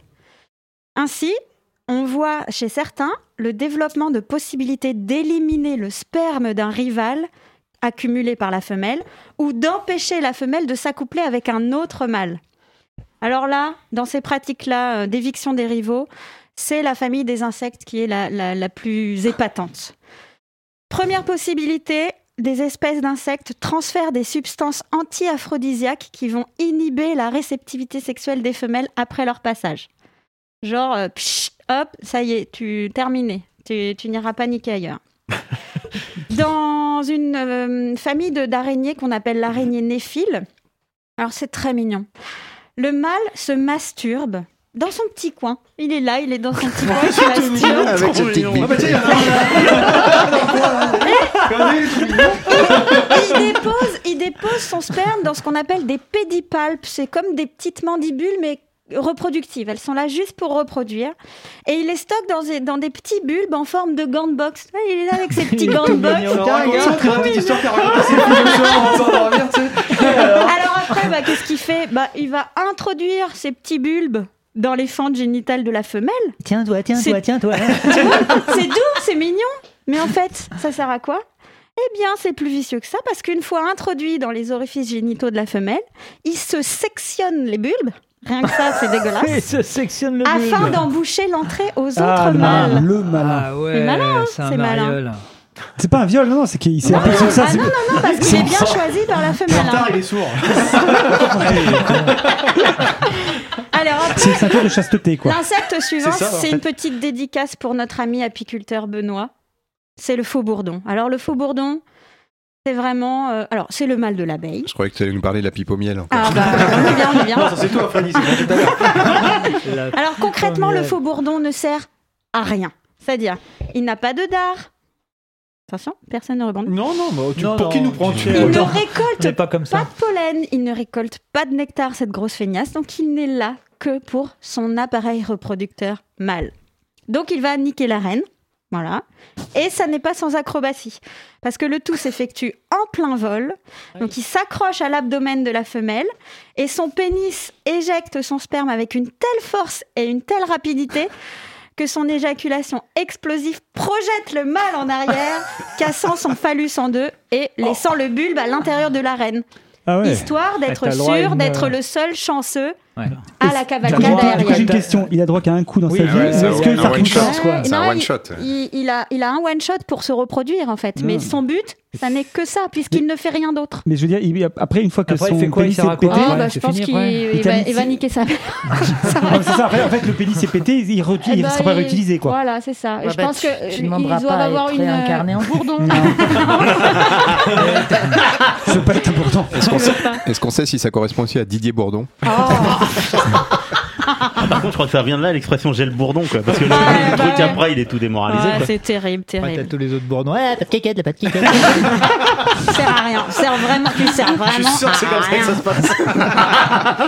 Et pile, l'huître neuf, alors. Je sais pas ce qui est le pire entre te faire bouffer par ta femme quand t'es une montre religieuse ou euh, te faire péter le pénis quand t'es un bourdon. quoi. Bah, c'est, en même temps, c'est, c'est, son- c'est sa vie. Il est né pour ça. C'est Il vrai. est, il est fier. Il a niqué la Il a reine. niqué la reine. Attends, tout le ouais, monde mais pas tu sais cette que t'as le droit à chance-là. un Ah, c'est coup. pas, c'est, Ouais. c'est Ça pas être Un coup, en frappe plus, qu'un coup, quoi. hyper stressant. la pression, Mais non, mais il, est- il est avec.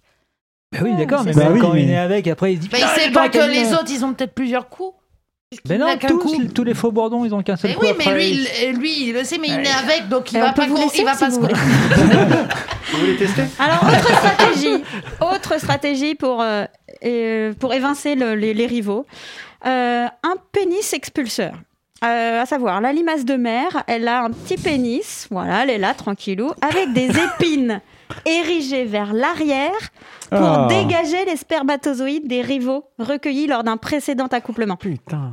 Oh. Chez les demoiselles qui sont des libellules, eh bien, elles ont un pénis en racloire pour Ah ouais. dégager le sperme des prédécesseurs. Ouais, c'est fascinant. Tu vois, avec nos jeux érotiques avec les écouvillons, dis donc, ça, ça, ça, ça- Alors, une autre technique aussi, c'est la durée d'accouplement interminable. Ainsi, le phasme s'accapare la femelle en y restant logé, y compris après l'éjaculation pendant des heures, voire des jours, histoire de ne laisser aucun autre mâle déranger la fécondation. Ah ouais. Nous, on peut pas, ça. Non, on Non. peut pas, non. Ah bah non. Ah bah non. Même si on voulait rester. euh, Alors, Vous n'avez pas vu le geste, mais vous l'avez vu. Ça fait un- Il y a un côté plat de coquillettes froides. Hein. Alors, il y a d'autres techniques aussi. Il y a certaines blattes ou certains papillons qui sécrètent et qui injectent après fécondation une substance visqueuse qui se solidifie, bouchant ainsi les voies génitales femelles aux autres mâles. C'est un ciment biologique. Ça aussi, euh, fallait l'inventer. Et puis, on en a parlé euh, parfois aussi, le, le sacrifice de son pénis. Certains qui vont même jusqu'à sacrifier leurs organes génitaux dans les orifices femelles pour garantir la paternité exclusive sur la descendance. Alors, il y a l'argonaute voilier qui sert de, de couverture à, à l'ouvrage. Euh, Celui-ci, il a un pénis détachable qui va se loger dans les cavités euh, femelles euh, de la, de la, qu'on appelle nacelle de la femelle. Et on a pu, par exemple, retrouver plusieurs de ces pénis détachables dans une même femelle. Euh, et on ne sait pas dire encore si c'est pour qu'elle puisse choisir après quels seront les meilleurs spermatozoïdes pour, euh, Le mot, pour une scienti- le mot scientifique, c'est garage à bite, non? Ouais. C'est classe, classe. Oui, non, mais ne me montre pas l'heure, là. Ils sont en train de me pourrir le truc, là. C'est mort. Alors ensuite... Le jour où il y euh, aura un MeToo des Argonautes, Ludo. voilà. tu seras dans la merde. Alors, ce qui, est, ce qui est intéressant, c'est que, en fait, ce- ce qui est peu étudié, on en revient à mes thématiques de prédilection, c'est en fait le, le- le phénomène de coévolution. Euh, C'est-à-dire que les pratiques amoureuses euh, euh, sont étudiées euh, surtout sur le plan du pénis. On connaît très peu euh, de choses sur le, sur le sexe féminin. Évidemment, euh, de la femme aujourd'hui, on en sait un peu plus, mais même dans le règne animal, les scientifiques se sont peu intéressés à ça. Et euh, on voit que les pratiques amoureuses, parfois extrêmement violentes de certaines espèces, montrent que euh, le, le sexe féminin, c'est aussi lui, c'est lui aussi adapté au, au cours de, de l'évolution pour se défendre des prédateurs sexuels. Alors, parmi les oiseaux, on peut dire que le canard colvert a la palme. Vous l'avez? La palme du pénis intrusif violent. On peut parler d'optimisation physique et comportementale pour favor- favoriser la fécondation. En effet, tu témoins bien, c'est incroyable. Ce canard est doté d'un pénis en tire-bouchon, On l'a vu. à l'érection lymphatique explosive. Donc j'explique. hein. Je- veux bien, là, oui. J'explique. Alors, à la différence des personnes autour de cette table, par Que tu connais exemple, pas toutes. le système érectile du canard n'utilise pas de système vasculaire sanguin, qui est beaucoup plus lent pour ériger l'appareil reproductif mâle, voire très long chez certains. étudié, étudié récemment par une bande de scientifiques ne reculant devant rien. Donc cette érection lymphatique permet d'allonger rapidement le pénis et occasionne une insémination très profonde. Mais adaptabilité comportementale oblige. Il n'y en a pas que le tire-bouchon qui compte. Le canard colvert, quand il n'est pas en couple et du fait d'un grand nombre de femelles pour un petit nombre de mâles, pratique le viol collectif. Ah. Génial. Et donc, ce qui a, ce qui a par contre-coup, ce qui a par contre-coup favorisé une adaptabilité chez les femelles, puisqu'elles ont développé, pour se défendre de ces gros sagouins, des vagins sinueux, labyrinthiques, avec parfois des systèmes de clapets pour évincer le sperme les des violeurs. Ah ouais. Attends, nous on se donne du mal et tout. C'est fascinant. C'est parce que parce que fascinant. euh, est-ce qu'elle explique euh, l'auteur euh, ou l'autrice pardon euh, pourquoi en fait je sais pas peu importe mais le, le- au niveau des clapets en fait où l'idée c'est quoi? C'est de garder juste le sperme d'un seul partenaire? C'est-à-dire vraiment que normalement, la canne choisit son partenaire. Et du coup, celui qui est le violeur, ce système de clapet va Le- se mettre en défense du violeur, en fait, pour ne pas être fécondé par le canard non choisi. d'accord C'est pas ton amoureux, clap. Non, bah non. Non, non. Mais si, il faut savoir conclure. Non, C'est non, on comme, va pas euh, comme en amour. Donc, ce que regrette C'est Emmanuel comme dans Pouy de l'amour. Bar, c'est la, la grande méconnaissance euh, des organes génitaux femelles par manque de financement et d'études sur le Bon, tu sujet. veux prendre du temps, je pense que Ludo aura rien à dire après. on, on voit en effet l'importance de ces phénomènes de coévolution, même dans la question de la reproduction. Alors, parmi les insectes à la reproduction violente, on note par exemple les bruches, qui sont des petits coléoptères africains, qui ont des pénis truffés d'épines destinés à porter atteinte aux voies génitales femelles, histoire de leur faire plein de lésions pendant la- l'accouplement, pour qu'elle n'ait pas envie de s'accoupler Ah ouais. avec un Ah, autre putain, mâle. Ah, C'est d'une violence incroyable. Et alors, du coup, on a vu euh, chez certaines femelles les voies génitales qui se sont renforcées au sein des populations où les mâles ont les plus grandes épines sur le pénis. Chez les punaises de lit, qu'on peut rencontrer Ouais, c'est ça, malheureusement ça, je pensais, euh, aussi dans nos contrées, elles sont très violentes dans leur reproduction, puisque le mâle, il a un pénis en forme de lame, en biseau, et il doit perforer, il C'est doit, la, la carapace il doit perforer tout le corps de la femelle. Je ne vais pas y arriver. Vas-y, vas-y, vas-y, vas-y. Il doit perforer tout le corps de la femelle, plus de 200 fois par jour, pour être sûr de, de, de- de pouvoir balancer la purée le plus Ouais, possible. Ouais, je purée. peux, je peux pas aller plus vite. Et du coup, par contre-coup, certaines euh, femelles ont développé un abdomen plus rigide et plus élastique avec une protéine qui permet de cicatriser plus, plus vite, puisqu'il s'agit de survie. Oh la nature. Ah non, c'est fou. Non. Et alors, autre phénomène d'adap- d'adaptabilité comportementale et physique des femelles, c'est le cas du fossa. Alors, un animal que j'ai découvert, qui est un petit mammifère féliforme qui ressemble à une sorte de petite panthère et qu'on trouve à Madagascar. Les femelles sexuellement immatures, elles traversent une période transitoire de masculinisation. En fait, leur clitoris s'agrandit, des épines y poussent tout le long afin de lui donner l'apparence d'un pénis d'un mâle adulte.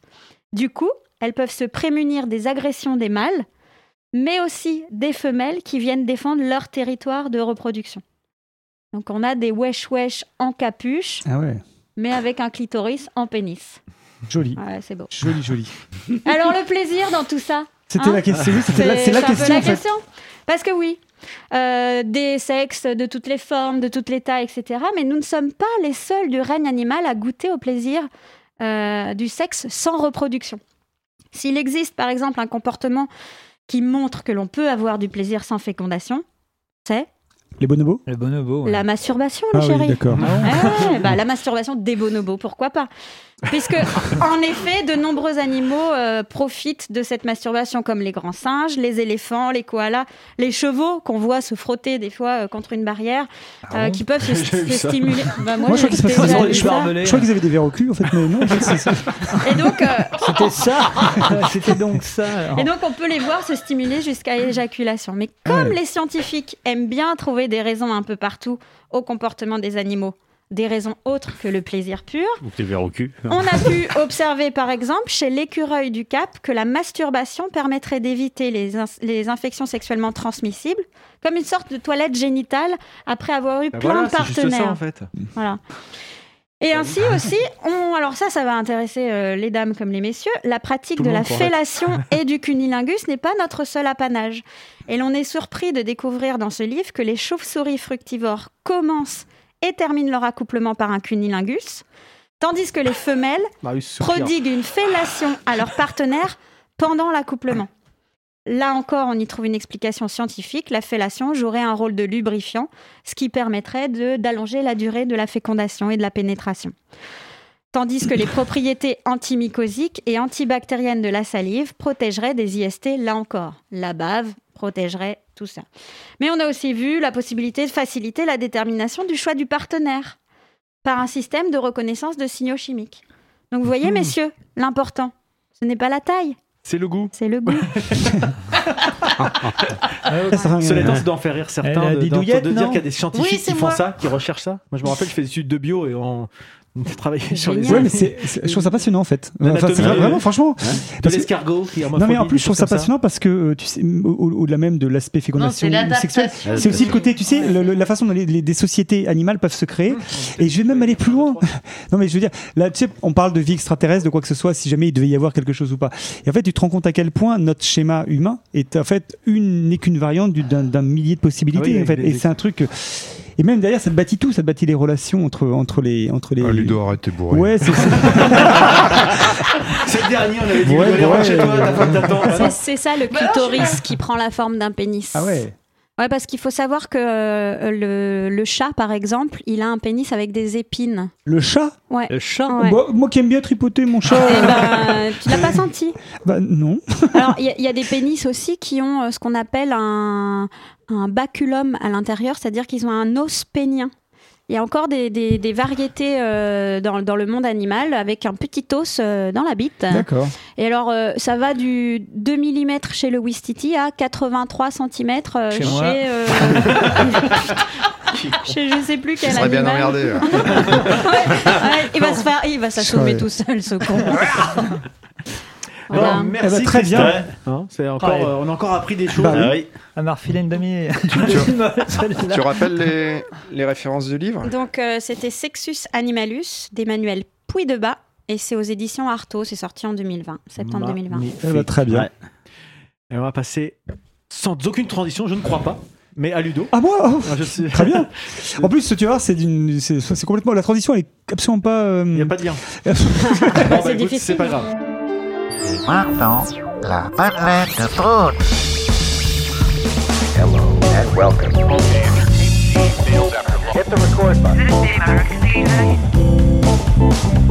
Madeleine, Madeleine, Madeleine.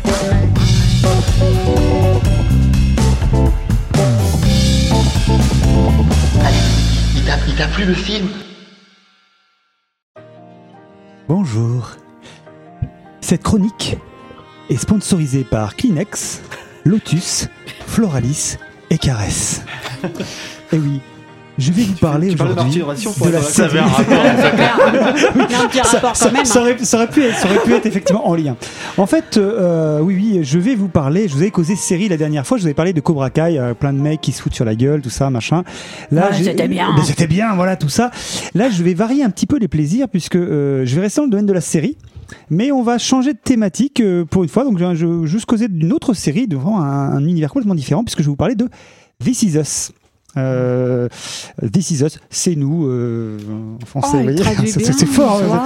Non, il y a un jeu de mots. C'est la vie au C'est Québec. this, la- c'est This is Us et aussi This is US. Euh, Merci. Et ça, c'était donc la suite de ma chronique.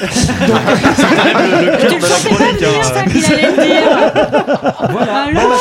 hein. L'avantage, l'avantage, c'est que ce point, maintenant, vous l'avez bien intégré. On passe à la suite. Hop, ça, c'est réglé. Donc,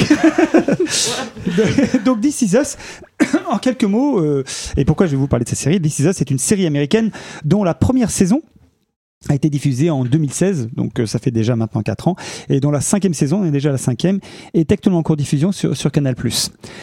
Alors, en résumé, euh, Canal Plus série, la cinquième saison. Euh, la quatrième, c'est M6. C'est pas la même chose, en fait. Donc, elle va me laisser finir ma chronique. donc, euh, donc, en quelques mots, de quoi ça parle euh, This Is Us? Alors, en deux mots, euh, This Is Us suit euh, l'histoire de membres d'une famille à travers plusieurs périodes, à travers les années, à travers les, des, des personnages, à la fois d'une famille, des membres d'une famille, également de- d'un tas de personnages qui gravitent autour de cette famille-là. Entre eux, passé, présent, voire même futur. Et euh, tout le, toute la série est basée sur des allers-retours permanents entre, entre justement ces différentes périodes-là. Alors, ça, une série qui aussi entre rires et larmes, voilà. Une fois que je vous ai dit ça, ça vous donne vachement envie de voir la série, j'imagine. Vous devez vous dire, mais pourquoi il nous cause de cette série? C'est un peu, je dirais, euh, euh, pourquoi pas Pourquoi pas Une chronique d'une famille, euh, une chronique émouvante d'une famille, comme on en a euh, vu, vu des, des, des Des centaines milliards de de Promet fois, sur ouais. TF1, quoi. comme je te promets, là aussi, ce sera le dernier point de ma rubrique. Je crois qu'on avait pété la rubrique de Freddy la dernière fois. Mais c'est ton tour, c'est ton tour, Non, mais mon en fait, chéri. tu sais ce qui est intéressant, c'est qu'en plus de ça, c'est parfait, ça, ça, ça rebondit parfaitement. Ça meuble ta rubrique. Non, parce qu'en réalité, comme toujours, je- y a- y a- tout est dit, mais en fait, quelque part, on y, on y reviendra après. En tout cas, quoi qu'il en soit, comme je vous disais, c'est le genre de sujet euh, qu'on peut considérer comme rebattu, battu et rebattu depuis, depuis le temps que la télé existe. Et du coup, euh, bah, je vous cache pas que ça pourrait emballer moyen, et vous auriez raison de le penser comme ça. Du coup, vous vous dites, mais alors, Pourquoi mais pourquoi, en Comment je t'es vous en tombé parle dessus? Et un, comment je suis tombé dessus? ouais. Et un, pourquoi je me retrouve emballé Ah ouais. par cette série? This is the pitch. Alors, pourquoi, pourquoi donc Quel effet d'annonce alors pour- pourquoi tout, alors pourquoi moi, moi, petit être tout pétri de, de cynisme et d'aigritude profonde, je, je, je, je me mets à écraser. Parce que t'as un petit cœur sensible, avec j'ai un petit cœur sensible. Et, et- et pourquoi et pourquoi je suis obligé de réhydrater ma femme en permanence puisque évidemment celle-ci j'ai été J'ai obligé- peur. j'ai j'ai été Est-ce qu'il y a un lien avec ma chronique d'avant Oh, indirectement oui mais c'est l'effet après si tu veux Donc pourquoi, pourquoi, pourquoi je me retrouve et pourquoi nous nous sommes retrouvés complètement happés par cette série? C'est ce que je m'apprête donc à vous raconter. Donc ce magnifique, ce Le magnifique- commence. ce magnifique conte commence à Noël, puisque là je vais vous faire un petit peu, un peu, un peu, un, un peu raconter un petit peu ma vie un peu personnelle, un peu privée. Ma belle-sœur m'offre à Noël un coffret, l'intégrale de la saison 1, en me disant mon Lulu. Je t'offre cette série-là. Euh, je me suis regardé un petit peu. Je sais que t'es pas trop de rose machin, mais euh, voilà. Bah écoute, moi j'ai vachement aimé. Et je pourrais te plaire. Je prends le coffret, je vous lis ce que je vois derrière. Je me dis bon, ça peut être sympa. Bon, ouais, je la remercie, c'est gentil. C'est en plus un cadeau, ça fait toujours très très plaisir. Et on aime bien se faire découvrir comme ça des petites choses. hein. Bien mettre en contexte. Voilà. Et puis à un moment, je me dis bon, on va quand même l'attaquer cette série. Et on colle le premier épisode avec euh, Madame ici présente. Et on colle le premier épisode de la série. Et là, franchement, dès le premier épisode, euh, on- je découvre en fait une série qui est extrêmement bien foutue. C'est-à-dire que, euh, alors évidemment, ça, ce que je vous ai expliqué tout à l'heure, c'est-à-dire, on, on- et je fais gaffe parce que je veux pas non plus spoiler parce que c'est Mm. vraiment très bien fait. C'est pour ça que je suis obligé de rester sur des généralités, malheureusement. Mais euh, on va se retrouver carrément embarqué par, euh, par des destins de personnages qui s'entrecroisent complètement. Et là où on pourrait se dire, euh, oh, j'ai vu, encore une fois, je vous dis, j'ai vu ça mille fois. Eh bien, en fait, ça fonctionne, mais à mort. Mais c'est la construction narrative alors C'est qui est euh, exactement. géniale. Et La construction Ouais. est incroyablement faite. Quand je vous parlais d'aller- d'aller-retour, alors d'abord première chose, c'est effectivement euh, et encore une fois, je, je- je reste, je vais rester sobre, je, je veux pas trop m'étaler, mais on, on suit d'abord un plusieurs des personnages qui sont des, perso- des personnages qui sont d'abord un. euh, Il y a première chose, il y a l'histoire évidemment, c'est une chronique donc les personnages traversent différentes épreuves, différents moments de vie. On suit la construction d'une famille vraiment, Mm. c'est-à-dire d'une- d'une d'une famille. Euh, et euh, et cette construction, elle se fait euh, et surtout on voit des choses qui sont passionnantes, c'est que à des moments les, les personnages vont faire des choix à un moment, des choix qui auront des répercussions des années plus tard, des choix qui auront des répercussions sur des adultes plus Mm. tard, sur des enfants devenus adultes, et des choses qui sont vraiment qui te filent. euh, qui te filent la chair parce que tu as des- la force de cette série là c'est donc les personnages c'est-à-dire que tu peux adorer un personnage et deux minutes après te dire mais il a fait un choix et ce qui est génial, je trouve à titre perso, c'est que la série te renvoie à toi-même. C'est-à-dire que euh, euh, tu te dis en permanence, enfin en permanence, tu te dis très fortement. Qu'est-ce que j'ai fait comme choix moi Qu'est-ce que j'ai fait moi comme Ouais. choix par rapport à ce que la personne fait comme choix Mm. Qu'est-ce que j'aurais fait comme choix ou pas à sa place Mais en tout cas, qu'est-ce que j'ai fait comme choix Mm. Euh, J'aurais jamais dû toucher cette petite. Enfin, c'est Par exemple. Ça n'est qu'un exemple. Ça n'est qu'un exemple. Et alors, euh, donc, c'est là que je, je, je, je trouve effectivement ce, ce- ce- je trouve le, Pardon, excuse-moi. C'est ça que je trouve effectivement la série extrêmement bien faite. Alors après, le, le- le- d'une part, euh, donc il y a cette, cette construction narrative, comme je vous dis, qui est extrêmement fluide. En plus, il y a quelque chose qui est assez passionnant, c'est que euh, vous connaissez un- le, le principe du fusil de Tchekhov au cinéma ou pas? Le fusil de Tchekhov, c'est en gros, on te, on te montre une image, on te montre un objet à un moment du- du- du- d'une narration, d'une film, et cet, cet objet, cette image, ce- ce- va évidemment avoir une, une- une importance euh, capitale Plus dans la- tard. plus, plus tard. Voilà. Et alors, ils, en- ils utilisent ce, ce principe-là, mais ils l'utilisent avec euh, la temporalité. Et ça, c'est super fort. Mm. Je encore une fois, je, je- je reste euh, volontairement vague, mais vous avez un moment des choses qui sont, et un moment, ça, ça, d'un seul coup, le- le- le- le- les quelques images qu'on y au début, ou qu'on pensait reliées à un événement, en fait, prennent une toute autre dimension. Est-ce que tu as envie de la revoir du coup? Alors, actuellement, la série, je suis sur la deuxième saison. Ouais. C'est-à-dire que la série comporte cinq saisons. Euh, la deuxième saison est, est d'une force, euh, enfin, je trouve hein, incroyable. On doit attaquer la troisième saison, mais ils en avaient plus à la fin. Donc on va attaquer. Oui, alors moi de toute façon c'est c'est clair Super que anecdote. épisode. Du coup, on a demandé Alors- au gars, il nous a dit que ça durait dans 15 jours. Alors, on a regardé sur le site. Il est bien foutu le site. Parce qu'il y a à gauche spécialement pour les DVD. 18 épisodes par saison et c'est des, ép- des épisodes Ah ouais, qui c'est font ça. 40, 40 minutes. Donc Ah 40 ouais. minutes parce que c'est évidemment alors c'est une série qui a été 40 qui est- minutes. Pour- non mais c'est important pourquoi 40 minutes? Certainement. parce que c'était une série qui a été développée euh, qui a été euh, produite par la chaîne NBC en fait et donc ils ont un euh, format et déjà. donc ils ont un format avec un format publicitaire Avec 20 minutes de pub. Ouais, voilà. Et là, ouais. tu pourrais te dire, moi, je suis un, alors c'est c'est peut-être un a priori à la con, euh, voilà, euh, un peu un peu snob peut-être, Bon, j'en sais rien. on connaît mais, bien, hein. Non, mais les si tu veux, la série qui est produite sur un réseau public, sur un truc Ouais. public aux États-Unis, tu- tu- je, me, je me dis toujours, ça y est, c'est le truc qui va passer à travers les fourches codines. Oui. Il faut, il falloir respecter vie. la chose, tu vois. Et, et, et euh, ce que tu disais tout à l'heure, j'y reviendrai. euh, L'adaptation française de cette série en Je te promets, euh, série sur TF1, j'avoue. Ah, c'est l'adaptation. C'est l'adaptation. Ouais, et j'avoue, et j'avoue, dit comme ça, je me dis, Pas ça, envie. ça me donne pas envie, quoi. Ouais. Clairement. Alors, je vais être pour la série française, je vais être tout T'as à fait. regardé ou pas? Non, je l'ai pas vu et Ah, je ne veux pas la regarder. Pourquoi? J'ai juste vu la bande-annonce Et ça, ça spoil. et ça me donne juste pas envie. Euh, Ce que j'ai vu de la bande-annonce, ça reprend. Je trouve, entre guillemets, mais encore une fois, avec tout le respect qu'on peut devoir aux auteurs, etc., hein, c'est juste que ça, Bah. ça reprend des moments de la série US, simplement. euh, Adapté en France sur adapté Oui, en France avec alors- des schémas français et, surtout avec un ton Ah oui. TF1. Je, je, je- si, je- ça peut marcher, mais là, pour le coup, ce que dit Ludo, euh, on se méfie quand on c'est dans le service public et machin. Là, pour le coup, c'est. Euh, ça, c'est pas service public, là, hein, du coup. Bah, euh, TF1, Non, non, je TF1, c'est te- privé. Non, mais ce que je veux dire, c'est que c'est du. Formaté, tout le monde quoi. peut Oui. le voir, Ouais, quoi. ouais. Il n'y a pas besoin d'être. euh, La. Sur Netflix, Ouais, tu vois. Ça pose- Mais euh, Non. Après, Ça pose toujours la question de l'adaptation que tu évoquais. Exactement. Pensé clair. à The Revenant qui était plan pour plan, la C'est version ça. américaine, C'est- c'était c'est- celle française. fou, quoi. Quel Quel intérêt T'as déjà passé un coup de gueule là-dessus. Et, et oui, voilà, Alors, ça me rappelait c'est ça. pourquoi adapter euh, La Grande Séduction, par Ah exemple, qui est un film formidable, et pourquoi on fait une bouse française qui n'a aucun intérêt Alors pour. This Is Us, au moins je peux donner, la réponse, en tout cas la réponse qu'ont donné les auteurs, euh, c'est euh, c'est de dire This Is Us c'est une série euh, et c'est là que je vais Trop rejoindre. américaine. Ah, c'est ce que je rejoins ce que dit, dit Didouille à l'instant. Elle a dit euh, This Is Us, This Is US. Ouais. Parce qu'en fait, c'est donc un jeu de mots sur le fait que il s'agit d'une famille qui, alors chronique le- de la- une chronique famille d'une famille moyenne en fait, Ouais. euh, qui d'ailleurs dont, dont le, le- le- on va dire les parents vivent à Pittsburgh, donc euh, lui est charpentier, pas charpentier, il est homme à tout faire d'ailleurs, euh, Mm. charpentier homme à tout faire, euh, maçon, un type qui en fait Ouais, est, L'Amérique dans tout voilà. ce qu'on Ouais. est capable de faire par les bras. et Exactement. le- Avec avec des Le difficultés. mec à tout faire. Avec quoi. des choses, avec des, mais c'est pas aussi simple que ça, malgré tout. Oui, elle, le qui était, qui était en fait une, une- quelqu'un qui arrivait d'être chanteuse, qui euh, pour X raisons, je ne vais pas dévoiler Mm. ici, bah du coup va devoir Ça mettre. raconte un le- peu votre vie en fait. Ah, la- la- la- la- La chanteuse Didou, il l'a connue. Ludo va tout faire. Tony Danza. Tony Danza de, Je vais couper du bois. On est sur Charlie Ingalls. Je tourne la- pelouse, euh, tout ça. J'habite à 15 Eh, minutes. Je me suis, je me suis retrouvé dans ce personnage. Je sortais le coiffeur. Et en fait, euh, le, le- Oh, c'est des attaques faciles. C'est des attaques faciles. Trop Euh, drôle. et- J'adore. c'est le but du jeu, c'est- c'est même pas Ouais, drôle quoi. Mais en fait, voilà, le, le, le, le, le- le truc est qu'effectivement la série, euh, par exemple, a des, a, des, a des points où elle revient régulièrement. Thanksgiving. Je veux Ouais. dire, chaque saison va avoir Oui. son Thanksgiving. Évidemment. Mais Oui, à des tu- périodes parlais de de- vie différentes. Tu parlais de temporalité. Oui. Donc les décors Ah, et, Et- l'image est super. c'est- c'est- Il y a une euh, sur ces deux premières saisons, il y a une fourchette de temps. Tu vois des choses du passé, tu vois Alors, des.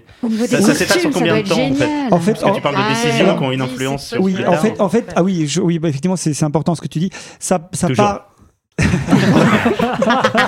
C'est rarement futile. sur les, sur les deux saisons qu'on a vues. euh, aujourd'hui, tu te places sur, euh, on va dire une génération. C'est-à-dire qu'en fait, ce sont, on va dire, tu as les, les- on va dire les parents et les enfants et les petits enfants. Voilà. Et on peut le dire, tu commences déjà à avoir des, des, des, des, des- bribes des de bribes futur. du futur. D'accord. Qu'on commence à te, qu'on commence à te, à te, En à te- fait, à te c'est balancer. jamais Ouais. beau, ce Chaque- épisode n'est pas linéaire. On aurait cru le truc qui éjacule là dans ta rubrique. C'est ça. je, suis, je suis comme un pénis à quatre C'est glands. là. le pénis réponds. explosif. Exactement. C'est pas, Non, mais c'est moi, ça me donne envie de la regarder. Alors- C'est pas, c'est pas linéaire parce que tu as toujours des flashbacks ou des projections. Oui, mais on revient à l'image. Tu as la fois, tu hein. as, tu as plusieurs façons. D'où le tu as, tu plusieurs façons de gérer les choses. Des personnages que tu croyais voir sous un angle, euh, au fil et à mesure de l'évolution, tu, te tu, tu découvres ce qu'ils sont derrière et allez, ce que tu t'étais imaginé à un moment. Tu te dis, tiens, voilà, bon, d'accord, ok, lui, je l'ai catalogué. Oui, oui. Et tu vois, en Ce fait, je qu'on fait un peu entre nous euh, oui, dans bah, la vraie vie. C'est-à-dire que quand tu rencontres quelqu'un, t'as T'as une des... image, mais même, tu- même avec tes amis proches, on a des images de euh, bah, comment ils sont euh, avec voilà. leur couple. Et en fait, euh, rien n'est simple dans la vie, rien n'est. Tout blanc, tout Comme moi noir. le jour où j'ai euh. vu le cadavre de la petite dans le coffre de lui. J'en avais pris soin quand même. hein. Ah, il l'avait empaillé. Là, je, les- voilà. En tout cas, je trouve que l'écriture, elle est très fine. Vraiment, c'est très très fin, c'est très bien Il a fait. utilisé une mine euh, 0,5. Alors justement, c'est pas non plus, c'est pas non plus. À l'inverse, euh, ce côté, un personnage n'est pas tout à fait ce qu'on en attend, ça verse pas non plus dans la caricature dans l'autre sens. Alors, c'est-à-dire que ça reste crédible malgré tout. aussi, Non, pour moi, ça reste crédible. Maintenant, euh, là, tu- j'anticipe un tout petit peu sur une chose. Je vais juste, en fait, il y a juste euh, pour essayer de trouver euh, des gens qui n'ont pas aimé la série. Euh, Ça m'intéressait de voir parce que moi j'ai bah accroché, oui, mais c'est qu'est- bien, ouais. qu'est-ce que les gens qui n'ont pas aimé euh, On ont lui dit reproche, ouais. Alors, ce que les gens qui n'aiment pas la série, j'en ai vu quelques-unes, assez assez peu malgré tout, mais j'en ai vu. Certaines personnes trouvent que parfois les certaines situations sont un peu trop caricaturales. Ouais. Alors, je Il y a vois des ce- mécanismes peut-être trop Bah, répétitifs? C'est pas répétitif, c'est juste qu'évidemment, il vous aborde un tas de thématiques, un tas de sujets, et, et, et là, et le- il y a notamment le, le- un, un- il y a un enfant noir euh, dans l'histoire, euh, un, un enfant qui est, un enfant qui est adopté. Évidemment, il va être. Mais, enfin, on n'a pas de poditeur noir, tu peux y aller. non, mais après, on pourrait, se dire- on pourrait se dire évidemment. Ah, là, on le fera aux grosses têtes. là. Tu, tu pourrais te dire, oui, ça tombe parfois dans des. Est-ce qu'on parle de clichés? Ben moi, je, je le pense pas en fait. Plutôt c'est facile, ça, ce coup-là, c'est Mais facile. Mais, si pas tu veux, du tout. parce que tu, tu as une approche où voilà, euh, ça va être des, des thématiques, mais pour moi, ce sont des thématiques qui sont effectivement qui, qui vont toucher les États-Unis fortement. Mais Qui- alors, est-ce que, par exemple, est-ce que, euh, la, la- est-ce que la question euh, noire américaine est abordée Carrément, ouais, Ouais. carrément. Et donc c'est ce que je trouve par Oui, contre. ça sert de prétexte à un Voilà. propos, en fait. Ouais. Mais Exactement. justement, dans Je te Voilà, promets, du coup, il n'y a pas cette Ah, histoire-là. Peut-être, on sait pas, on l'a pas vu, la, la Ouais, série. non, mais par rapport aux États-Unis, vu, elle a- C'est pas le même enjeu. C'est pas enfin, le même il y a- enjeu. Je pense qu'il a d'autres problèmes il l'appréhende différemment. Il forcément- l'appréhende différemment. L'appréhende. Mais tu as, tu as donc toute une construction des, aussi des, des, des enfants, comment ils se sont construits les uns avec les autres. Et euh, encore une fois, je vous dis, c'est vraiment très fort. Tu as, tu- il y a aussi tu as un sujet sur l'obésité, qui est Ouais. quelque chose qui est un fil récurrent dans, dans, dans la série. Et si vous la regardez, vous comprendrez pourquoi. Et ce que, et ce que je trouve fort, c'est que pour une fois, l'obésité, alors on pourrait se dire, euh, c'est pas qu'elle est pas traitée avec pathos, c'est juste qu'elle est traitée très finement. Mais elle est jamais traitée Ah, d'habitude, en fait. Mais- C'est un, c'est un Oui. état de fait. Voilà. Les Américains sont. rigolo, quoi. Voilà, Non, sauf c'est que. un peu caricatural Oui, dans les séries Ouais. Voilà. c'est ça, ouais. Et sauf que là, tu vois Mais l'obésité. t'en vois peu des gros, Mais c'est ça. Et là, tu as un personnage. Mais je veux dire, elle est juste. Déjà, d'abord, elle est magnifique. Ouais. Et, euh, et en fait, elle est. C'est pour ça que je viendrai aux acteurs après. Mais elle, elle, elle, euh, elle va donc, euh, elle va donc. euh, Tu vas comprendre petit à petit d'où vient. euh, pourquoi elle, est comme ça, les traumas qu'elle a pu porter, etc. Et comment elle veut faire pour s'en sortir, etc. Et entre les centres de, de, de- de- vous savez, les, les, les centres alors- de machin, etc. Par contre, c'est abordé sous un angle qui n'est jamais euh, justement dans le, qui verse jamais dans le pathos. Au Mhm. contraire, il y a une il y a une, une espèce de même pas de caricature, pas de caricature de de de, de, de- je- oui de caricature mais au sens euh, un côté très c'est vu très de façon très sarcastique. Tu sais tout tout cet aspect euh, Mhm. comment comment les les, les gens essaient de traiter ce problème et comment elle-même vit ça. Et et là tu regardes ça et tu te dis mais euh, je trouve justement que tu as un regard sur sur une personne qui peut qui est justement qui est obèse hein, qui est obèse même morbide et tu la vois d'une toute autre façon que tu pourrais regarder un Mhm. obèse morbide et avec toute la difficulté qu'elle a et tout euh, à, à vivre cette situation-là et à la gérer. Donc, euh, donc voilà, euh, c'est vraiment ça. C'est difficile de- d'en parler plus sans déflorer le sujet. C'est pas l'idée, quoi. Juste par rapport, sans rentrer dans l'histoire, justement, pour pas justement spoiler ou quoi que ce soit, par rapport à la façon dont tu le présentes, tu as commencé en disant euh, les, les mouchoirs, euh, Alors, ouais. c'est des trucs comme ça. Est-ce que c'est pas, euh, enfin, trop, c'est pas le bon terme, mais euh, en termes de, c'est pas uniquement du mélodrame? Alors, Comment c'est par rapport à ça? Parce que Oui. la façon dont tu es présenté, ça, ça peut être intéressant, mais est-ce qu'il faut que tu y ailles bien blindé en Alors- disant. euh, pff, Genre Six Feet Under. on- Alors, ouais, voilà, je comprends. Comment, Alors- tu pars en fait? Est-ce que Je te- ça fout le moral à zéro Non. et puis tu dis bon bah faut quand même pas y aller comme ça avec Alors, des dents de je- ou euh, faut Moi, même euh, y aller un peu plus. euh, je trouve que c'est une série. Juste, alors justement, c'est une série qui c'est un peu super feel good. Alors, Désolé pour le truc un peu Ouais, galvaudé, ouais. mais oui, c'est tel est le cas parce qu'en fait, le, le- le- alors par contre, oui, j'ai la- j'ai j'ai Gisèle à côté de moi. La, la- la- la seconde saison, pour des raisons, encore une fois, sur, que, sur lesquelles je m'appuierai- je m'appesantirai pas. euh, J'aurais pu lui mettre une perfusion, mais mais c'est Bah, à la fois forcément extrême. ce que je vois qui me fait pleurer. Parle dans le micro. Ça, ça balance, ça Oui, balance, ça mais quand balance, ça, ça balance en permanence entre le on rire, hein. les larmes, les, les- les mouvements, les moments, les moments émouvants, si vous voulez, et des, et des- et des- et des moments mais qui sont mais super drôles. C'est Mhm. vraiment très drôle. Je- c'est- on n'est pas du tout, c'est pas plombant. Euh, Est-ce c'est que t'as- vu The Leftovers Toi, c'est un peu ça. Le Ah, Leftovers, ça ça- Ah, alors- les- les alors- Leftovers alors, je- est très doloriste. Enfin, Alors, c'est- alors- voilà. ça, ça peut être, ça Ça peut être ça peut être. Ouais. euh, Alors je sais, je sais C'est pas ça, si vous la regardez ou Mhm. pas. euh, voilà, Euh, il se trouve que euh, Leftovers, j'ai aimé Leftovers, mais euh, émotionnellement m'a pas m'a pas embarqué à ce point-là. D'accord. Euh, Leftovers, oui, ok, mais après, émotionnellement, ne m'a pas touché comme je pense vous, ça vous a touché. Mhm, D'accord. Alors que là, euh, celle-là, me, me- euh, peut-être parce que ça résonne énormément. Il y a des choses, il y a des choix qui sont, comme je vous disais, des choix, des attitudes, des comportements, des situations, des moments de vie. Alors c'est des moments de, des fois c'est des moments de deuil, des moments de réussite, des moments de frustration, euh, des moments d'expérience, des moments de projet. Et c'est pour ça que je- pense que ça pourrait parler à- aux gens qui sont autour de la table, par rapport à un tas de choses, professionnelles, privées, de, de- de tout un tas de choses qui, moi en tout cas, résonnent chez moi. Et les relations humaines. Et, et ce que je voulais juste dire, c'est parce que je, je voudrais rester dans le timing, c'est que les, les, les, ac- les acteurs, Crâneur. les acteurs, les, Il me pourrit ma chronique avec tous ses copains rigolos là, et puis après. euh, les, les acteurs, les acteurs, les acteurs sont au diapason en fait. Euh, Il y a, franchement, les acteurs sont d'une qualité, euh, c'est incroyable. Enfin, je les trouve. Il faut absolument voir cette série en VO, euh, Oui. pas en VF. Ah oui, c'est un classique. façon, On parlait ouais. par rapport à tout à l'heure. euh, je parle des dessins animés, c'est parce que j'avais ça en tête. Vraiment là, c'est très fort. Alors, parmi les acteurs, je sais pas si euh, il y a un acteur qui s'appelle donc l'acteur qui joue le rôle du père, Milo Ventimiglia. En fait, cet acteur-là, vous l'avez peut-être vu dans la série Heroes ou Gotham. D'accord. Euh, voilà, bon, vous le voyez, ça vous parlera peut-être. Ce sont pas des acteurs qui ont des visages euh, qui, que, que vous connaîtrez forcément, mais voilà, La- celle qui joue la mère, Mandy Moore, elle est juste magnifique. C'est Mm. vrai que c'est, elle est, elle est, mais elle, elle est, elle est euh, splendide et, et elle irradie vraiment quelque chose d'extrêmement fort. Et de même que les, que les autres. Enfin, je, je pourrais en citer d'autres. Euh, est-ce que, est-ce que, est-ce que tu, Il y a quelqu'un une guest star dans la saison 2.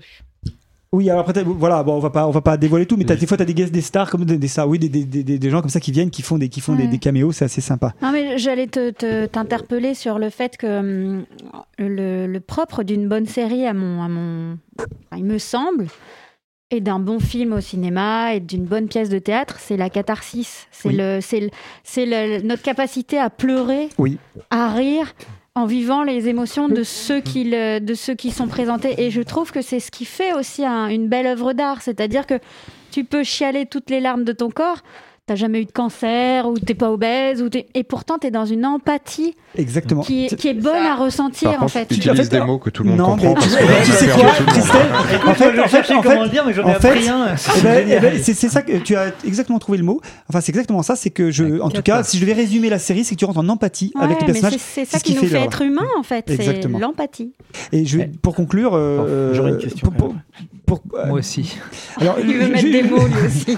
J'ai droit, j'ai droit, à un- monsieur, monsieur, j'ai droit à un petit, un petit, un petit, parce que là c'est les playoffs, enfin pas les playoffs, le, le- le- c'est les arrêts de jeu là. Le- c'est les J'ai overtime, une question. Euh, juste, oui, c'est l'empathie. Alors aujourd'hui, c'est sur les deux saisons qu'on a vues. Est-ce que ça va se poursuivre Est-ce que ça va se poursuivre sur les cinq saisons? Je ne sais- je le sais pas, je vais le découvrir après. Mais je trouve que ces deux saisons euh, fonctionnent terriblement Ouais. de ce point de vue-là. Juste un petit bémol pour finir, un, un que je n'ai pas évoqué. Un des bémols, c'est qu'alors évidemment après, on peut être dans un dans un côté où les personnages, on pourrait se dire oui, ça, pleut, ça tu peux avoir un côté, ça beaucoup, ça s'excuse ou ça machin.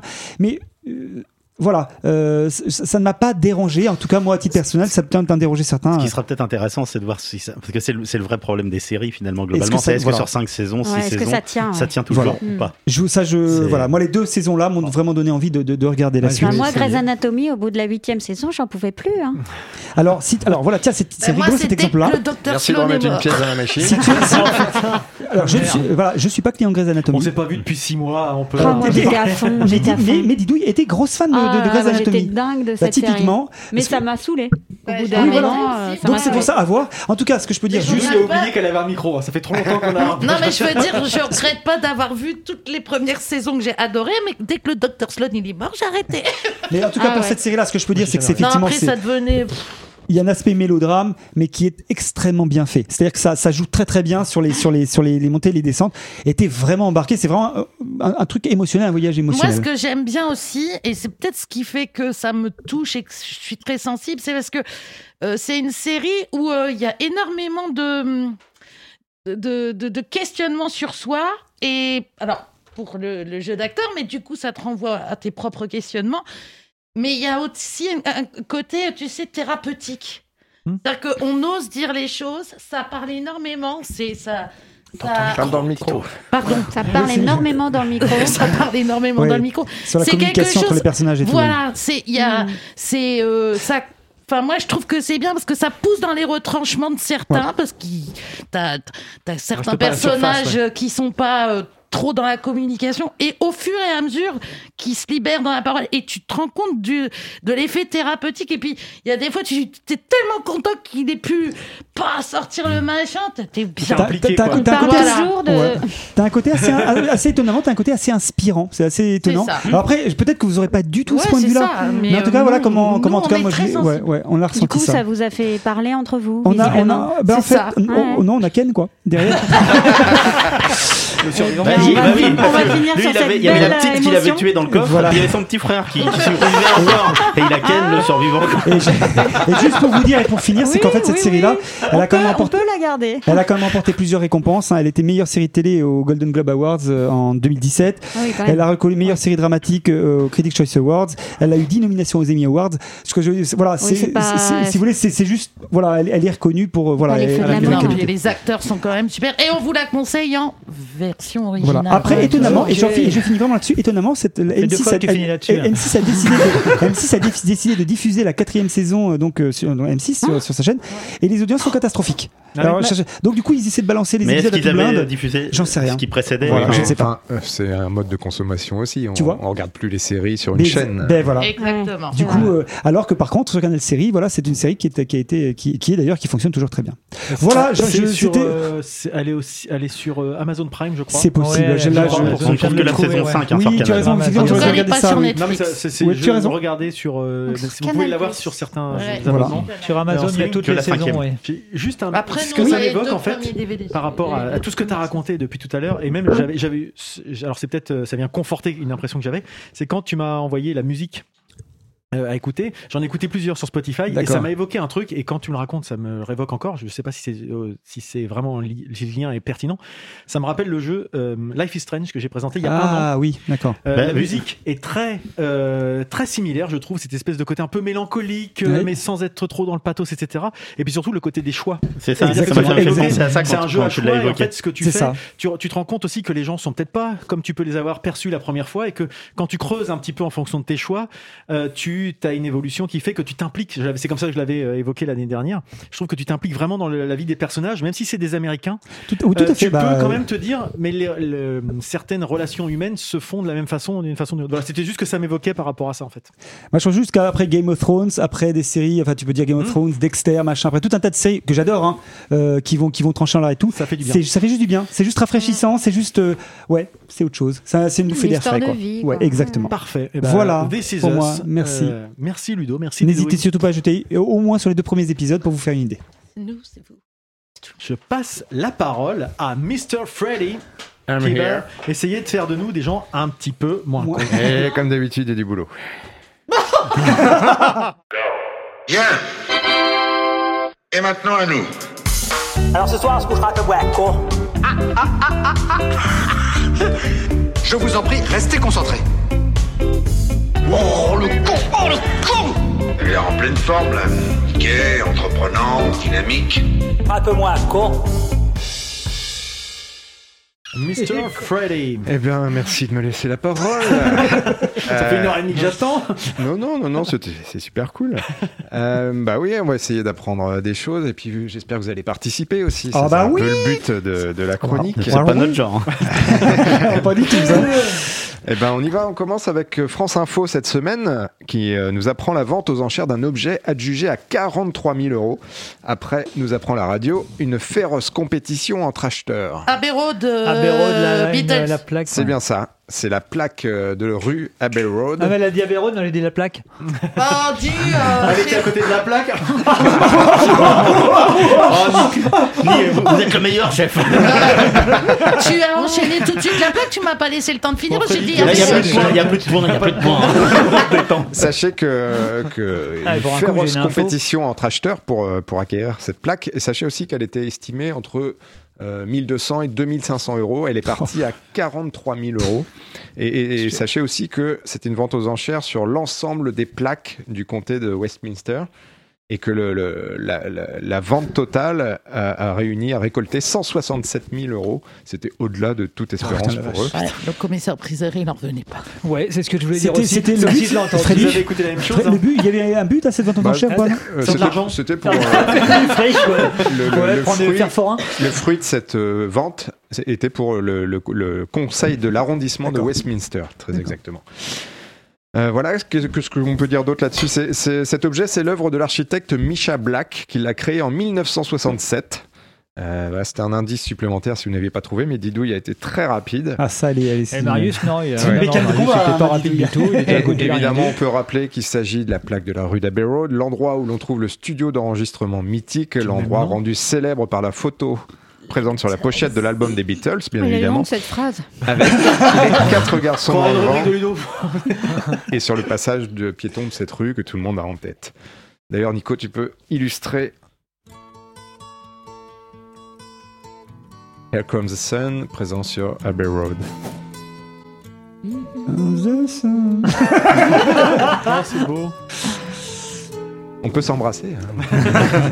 Les- Marius et Arnaud. euh, Allez-y, allez, gars, allez Ouais, ça va, faites pas vous timide. Allez, vente aux enchères toujours avec euh, celle annoncée dans les pages de Nice Matin, cette semaine encore. Euh, la liste est déjà disponible sur le site du gouvernement de la Principauté de Monaco. Une dizaine de lots sont, est à saisir. Euh, si je vous en parle, c'est que l'action est plutôt originale. À votre avis, qu'est-ce qu'on va vendre aux enchères à Monaco le week-end du 20 mars? Des pénis. Est-ce que c'est Faut un. sortir un peu de sa rubrique. C'est toi qui parlais des, des grosses têtes tout à l'heure Des, que- ob- des objets, des objets Pas du tout. appartenant à des célébrités. Pas- euh, Peut-être, mais a priori, Des, c'est des pas- objets de la vie quotidienne Des bandes, la c'est promenade des plutôt un Anglais. objet de la vie quotidienne. Un ouais. objet Du parfum Non, pas du parfum. Un objet de la vie Un objet, t'as quotidienne. dit Bah, Des c'est- bancs c'est- Il y a une dizaine de lots, mais ce- c'est D'accord. un objet Des à bancs chaque fois. oui. C'est un objet de la vie quotidienne que tout le monde, des que tout le monde Anglais. utilise. Une brosse à dents. Euh, Monaco. tout le monde autour de la table ici l'utilise. oui. Ah bah, pas une brosse à dents alors.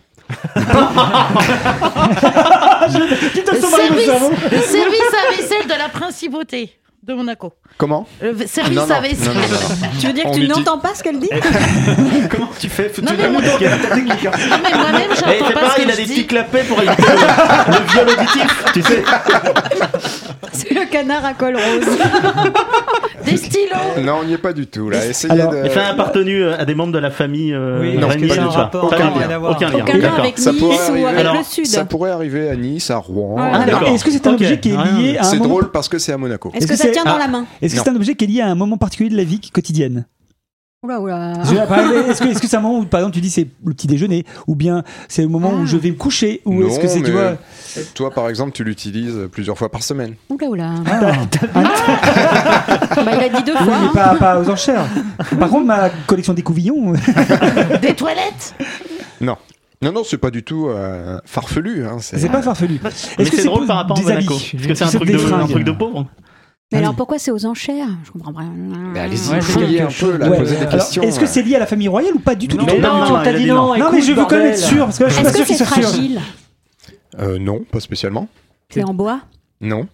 Est-ce que ce sont des voitures? Exactement. C'est allez, Ah, dommage qu'on mette pas les points Des parce que 4L, ça des serait ton 4L, des deuxième. 4L. Non, pas, ouais, ouais, La pas Monaco. une voiture à la con pour Écoutez Monaco bien, alors. écoutez bien, ce sont des véhicules saisis sur la voie publique ces dernières Ah, années et conservés à la fourrière. Oh, génial. Alors, C'est des euh, grosses bagnoles des véhicules qui n'ont jamais ouais. été réclamés. Et alors, ce qui est drôle, c'est Ah, que on rêve de. Lamborghini. En de- fait, non. Et pas du tout. alors déjà, il faut savoir que la mise à prix de chaque voiture, c'est 30 euros. Ah oui. Non. Et euh, alors, vous Bah, n'y- des fois, Venez, tu fais des affaires. Venez, on joue, on en Alors, ouais, effectivement, on trouve les voitures de Monsieur Tout le Monde. Il y a que 10 lots, hein, il y a que 10 voitures euh, à vendre aux enchères, Hallucinant. dont une Clio, une 206, une 106, une Fiat 500, une Twizy.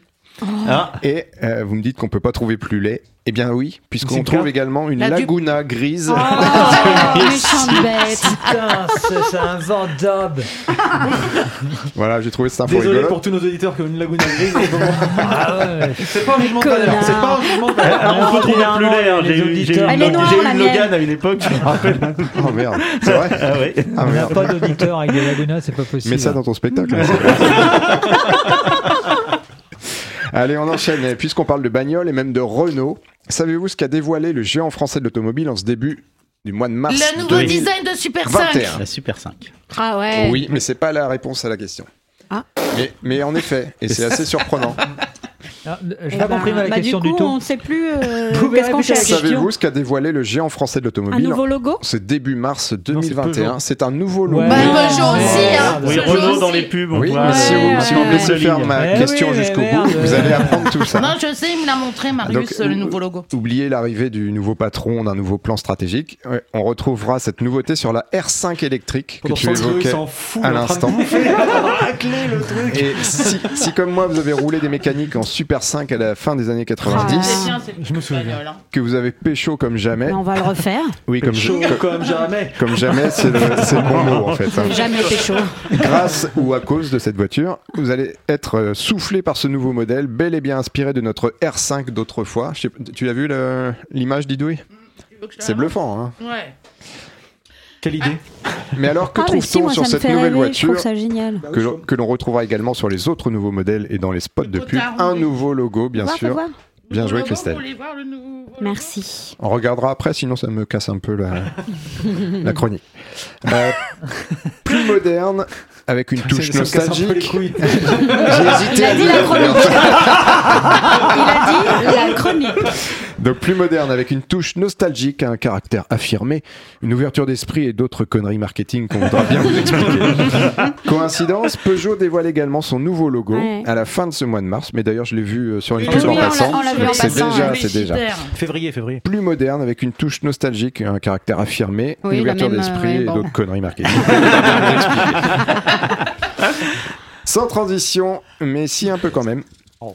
Je vous pose la question directe. Savez-vous qui est Volcan? Euh, Un, un artiste. Un robot. Non. Ni l'un ni Un, l'autre. un un- volcan. C'est un clin d'œil. Ah, une voiture qui est allée sur Mars. Non. Ah, zut. L'hélicoptère Un qui est chien sur Mars? C'est un chien. Non, c'est pas un chien, mais t'es sur la bonne voie, lui. Ah, c'est un animal domestique. Il a fait parler de lui euh, cet hiver et on peut dire qu'on fonde pas mal d'espoir sur lui. Un Oh là là là là Non. Là, il va nous re- C'est le, nou- nouvel animal qui donnera les résultats du foot. euh, Ah et non, des- c'est pas Paul Ah, le Poulpe. Paul- Ah bah ça, on Le le- Non, mais c'est un animal qui va nous relancer une espèce en voie de disparition là. Euh, pff, Un panda. non, Ah mais, mais on peut, euh, Un truc on peut par voir rapport ça au comme Covid ça. Ouais. Non, c'est pas aucun lien avec le Covid. Et c'est bien en lien avec une espèce en voie de disparition. Un lapin. Ah, Je c'est sais un pas s'il est classé comme reproducteur. tel. Ouais, c'est un Ah, mâle reproducteur. euh, dans un zoo ou un truc comme ça Ouais. Ah, qu'est-ce Ouais. que ça Un rhinocéros. C'est un lion. Bonne réponse Oh, de Didou. il s'appelle pas pour- Mais j'espère bien que t'as pas triché. tu cartonnes ma bidouille Ah oui, elle est belle. Oh, dis donc. Donc on apprend effectivement sur BFM TV, euh, c'était cet hiver là, que l'adaptation de Volcan est facilitée par la crise sanitaire. Il y a quand même un petit lien avec le, le Ah. Covid. D'accord, parce que. Euh, Eh ben, il paraît qu'ils étaient tellement Ouais. calmes, les animaux, qu'ils et se sont en effet, reproduits. en effet, ça, Ah oui, ça. Ouais, les pandas ont niqué. Les, ouais, les- Ah, c'est vrai. Le public Tu vois, tu les vois. perturbé, quoi. Ouais, Même Ouais. nous on a niqué, je sais pas si c'était le 15 décembre. Mais le année On était tranquille, il n'y avait pas de bruit. Alors qui est Volcan Je vous fais la présentation. C'est pas le surnom de Valérie Giscard d'Estaing euh, dans les soirées UP coquines d'autrefois en Auvergne. il est mort, Euh, le Volgan. Vol- Volgan, Volgan. Volcan. Mozart. C'est c'est son frère autrichien. Et C'est le petit nouveau lion de, de l'Atlas du parc zoologique de Vincennes. Donc il a 8 ans, il fait quand même 215 kilos. Ah oui, c'est une belle bête. Et il arrive en provenance de Rabat au Maroc. Et alors je vous cite le, le- le directeur du zoo qui dit Nous sommes en train de constituer un clan avec des femelles, un mâle reproducteur et donc une possibilité de reproduction, ce qui n'était pas le cas dans la composition précédente du groupe de Lyon.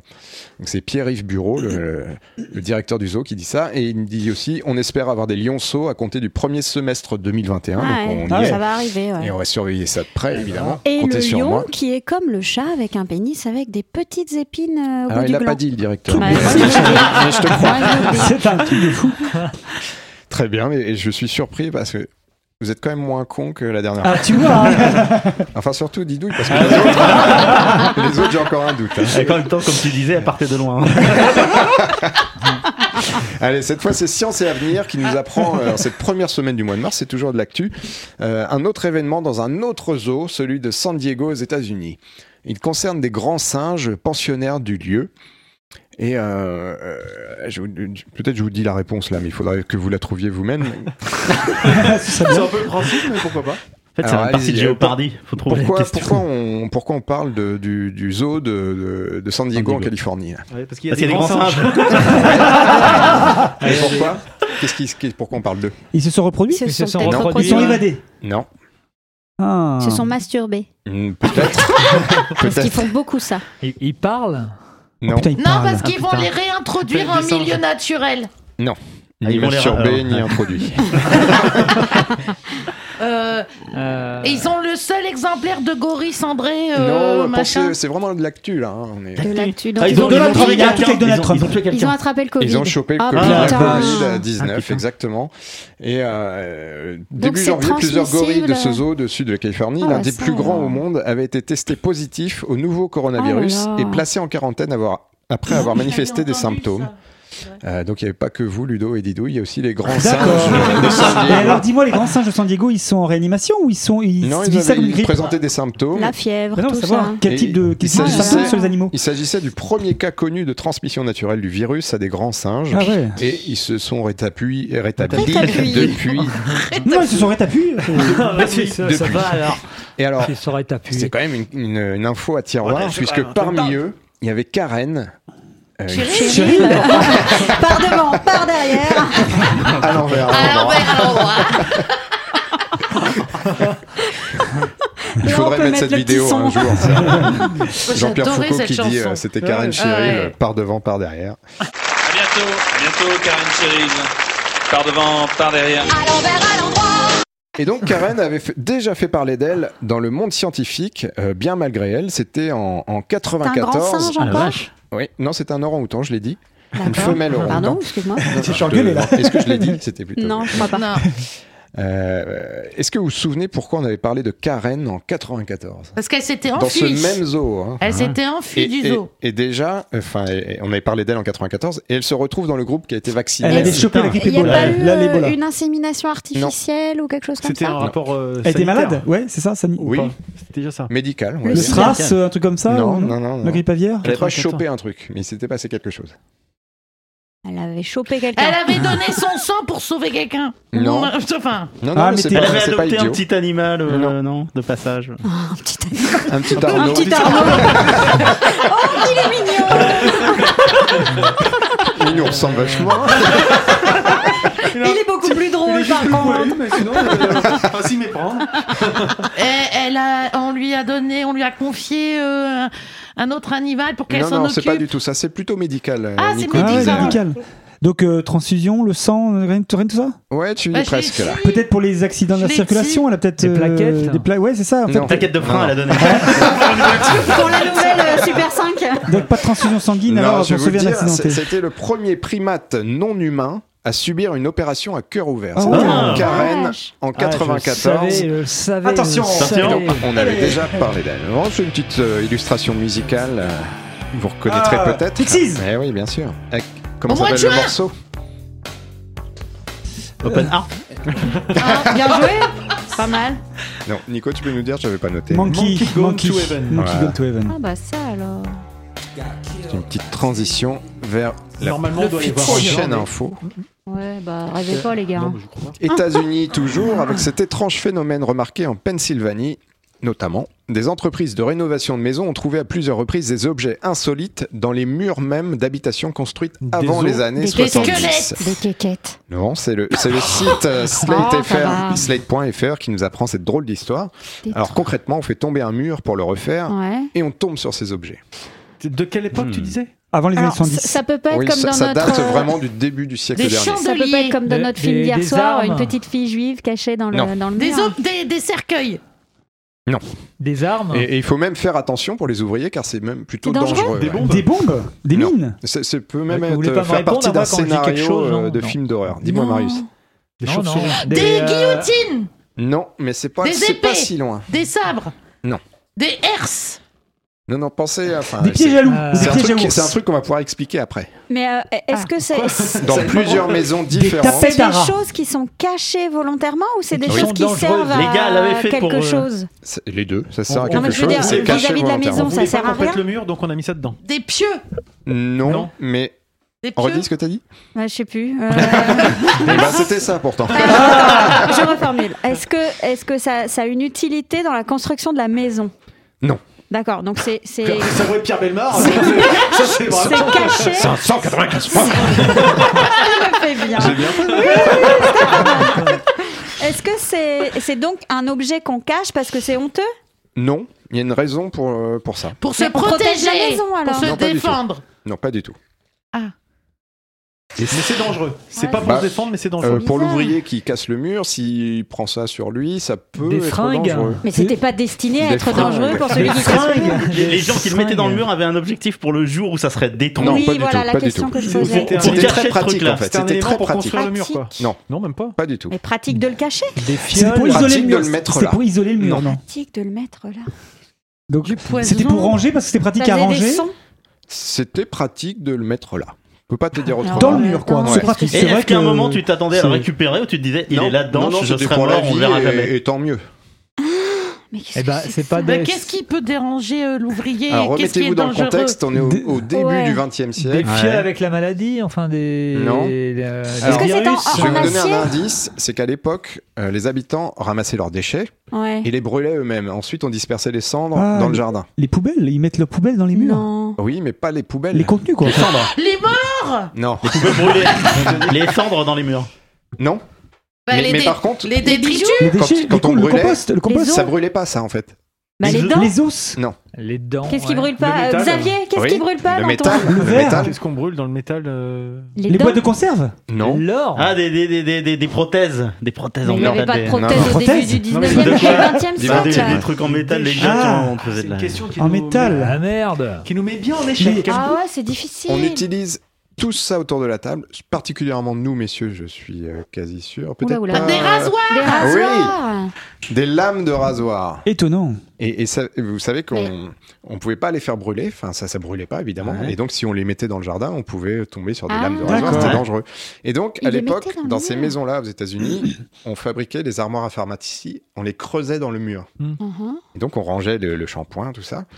Et on faisait une petite fente ah. Pour mettre les lames de ah. rasoir dans la, cavité, ah. dans la cavité du mur. c'est drôle, ça. couchera vraiment moins con. Ah oui, c'est clair. Alors, c'était dans quel canard que t'as trouvé ça comme info C'est sur slate.fr. Ils ont vraiment pas grand chose à dire en ce moment, Slate. Oh, c'est Non, moi j'adore. C'est une drôle d'anecdote. C'est insolite. C'est rigolo. Et c'est rigolo. C'est insolite. C'est spécifiquement dans cette ville de Pennsylvanie, parce que c'est marrant quand même. Apparemment, on l'a retrouvé dans plusieurs régions, mais euh, l'entreprise qui témoigne vient de Pennsylvanie et se demandait, mais enfin, ça fait plusieurs maisons qu'on rénove et ça fait plusieurs fois qu'on tombe sur. Ça, c'est euh, drôle. Mm. Voilà, une dernière petite info. États-Unis, encore et toujours, avec cette info rapportée par le site numéro.com, le 16 février dernier, on y apprend que les policiers emploient une méthode pour le moins surprenante oh, au moment d'appréhender un suspect. Ils mettent de la musique. Surtout si mm. des témoins sont en train de filmer la scène. Ils mettent de ceci la musique. afin d'éviter voilà. le ah. Icon Brace de George Floyd, de triste mémoire. Et à votre avis, que font-ils ces petits salopards? eh bien, il diffuse un morceau de musique avec un haut-parleur. Très connu. Here Comes the Sun. Et comme ça. Non, non, mais peu importe. Toi, tu connais comment je fabrique ma rubrique. Je crois que c'est peu importe, mais, mais c'est pour contourner les droits d'auteur. C'est un morceau des Beatles. Oui. En fait, c'est pour que ça soit revolver. Hein. C'est pour que ça soit reconnu, hein, inconnu. Ah, c'est quel morceau tu veux savoir qu'on Bah oui. L'hymne, national américain. Non, parce qu'il n'y a pas de droit d'auteur. Est-ce que ah, c'est un, morceau... un, des Beatles. Est-ce que c'est un, c'est un morceau euh, de, le, contenu Oui, on Living in Yellow Submarine. Euh, non, je pense qu'ils l'ont prise au hasard, mais euh, qui, est devenu, qui est devenu l'emblème de. Sgt Pepper. Non. Est-ce que c'est Est-ce que c'est un morceau rock ou un Non, c'est une balade. Une balade très très ah, connue des Beatles. Et Jude. L'homme non, non. C'est un morceau, un morceau américain Let it be. Un morceau français Non. Mais non, les Beatles. Oh, ah, possible, ça Elle eh bien, Yesterday. Oh, que c'est Nico nous balance tout de suite. Ah, c'est c'est arrêté tranquille, quoi. Ah t'es étouffé tranquille, je sais pas s'il y a un un sens à diffuser cette chanson. Je, pense que c'est parce que c'est une qui est facilement reconnaissable par les moteurs. Tu euh, sens ma botte sur ta poitrine. C'est dégueulasse. C'est pour couper les, publications live sur Facebook qui sont reconnues euh, en disant atteint droit de Exactement. Ça, coupe les, ah, ouais. ah ouais. T'as donné l'info complémentaire, c'est ça. D'accord. Ah oui, d'accord, ok. C'est pas juste pour masquer ce qui se dirait, c'est que justement, ah c'est quelqu'un des réseaux, quoi. se faire attaquer par les flics. Dégagement du. Ah, c'est pour éviter justement et là, Joe Biden, euh, il fait rien. C'est très bien vu ça. Le Biden. Alors, il faut reconnaître quand même que c'est quand même très bien vu. C'est malin. C'est malin, on peut pas dire contraire. Peut-être, mais malin. En tout cas, ah, on a commencé avec les Beatles, on, termine avec les Beatles. Et c'est aussi un petit clin d'œil à notre invité de, oh, prochaine entreprise. Oh, oh là là Puisque... Là Incroyable, incroyable. Puisque nous recevrons Eve Marie, qui, qui a sorti Hey June et Magical Mystery June, deux, deux livres humoristiques euh, qui ont cours fil rouge euh, les Beatles.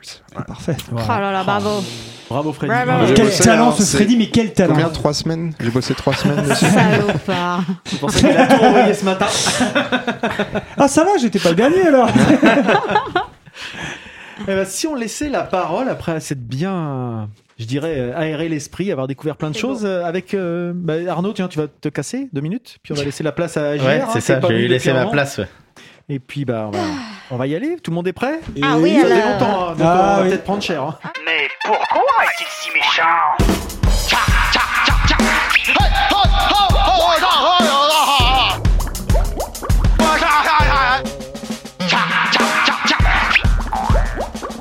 M'appeler JR, m'appeler JR, m'appeler JR, m'appeler JR, m'appeler JR, m'appeler JR, m'appeler JR, m'appeler JR. Ah, eh, en, en tout cas, hein, avec Monsieur Freddy, les moutons seront bien gardés, hein, voire même gardés d'un peu trop près. hein. Merci de votre attention. Bah, ah, bah voilà, Monsieur Nico, c'est fini. Ah bah quitte à ce que ma chronique soit charcutée au montage, euh, je vais pas m'embêter à l'écrire intégralement. hein. Je vais directement commencer par la fin.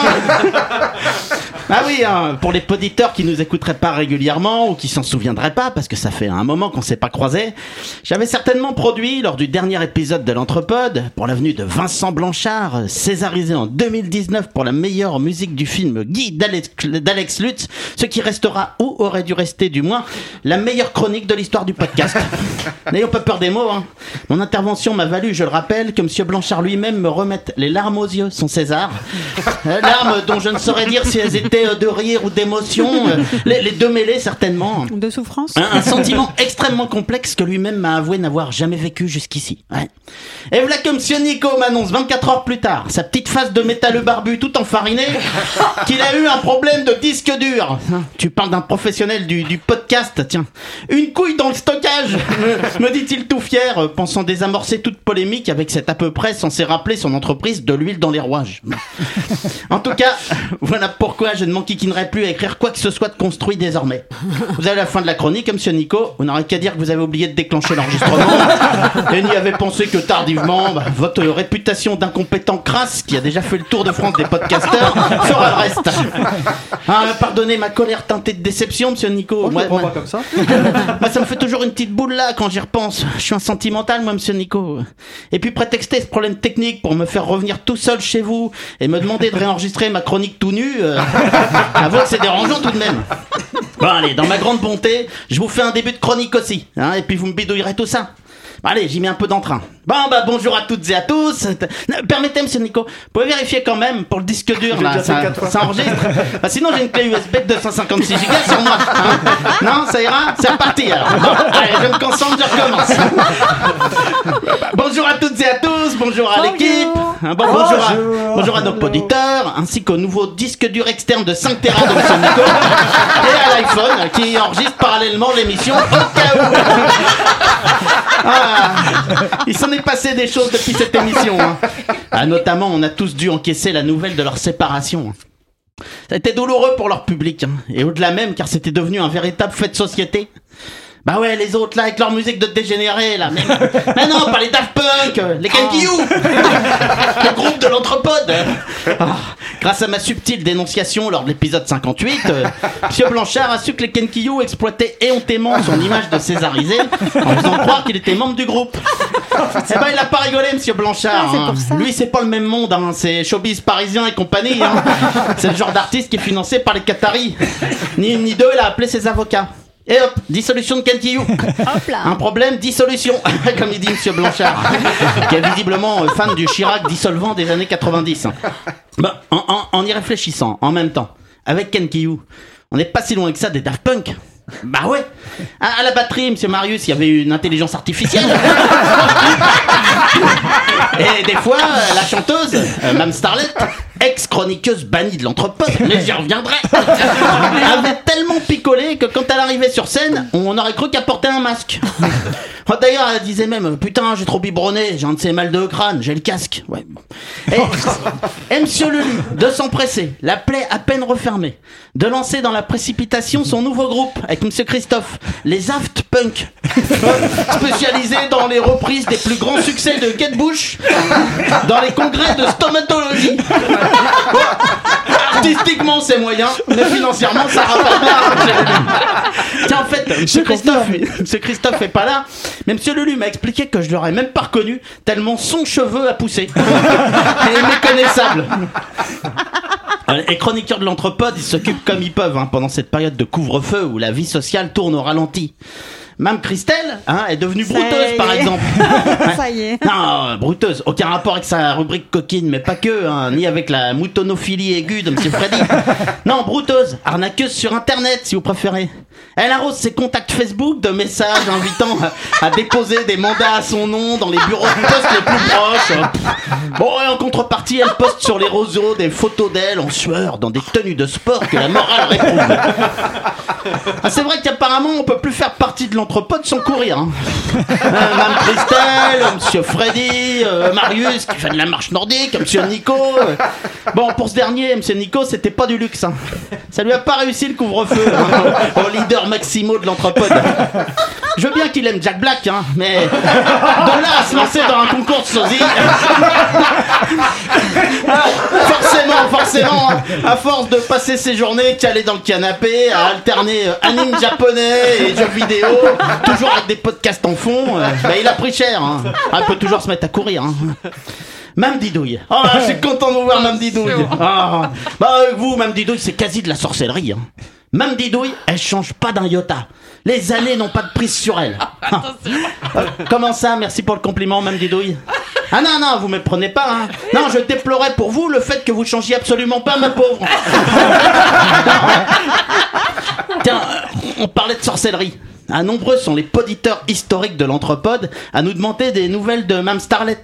Celle que lors de mon tout premier papier, il y a plus de 6 ans maintenant, j'avais surnommé Starlet Witch, la sourcière rouge, rapport à son amour du pinard.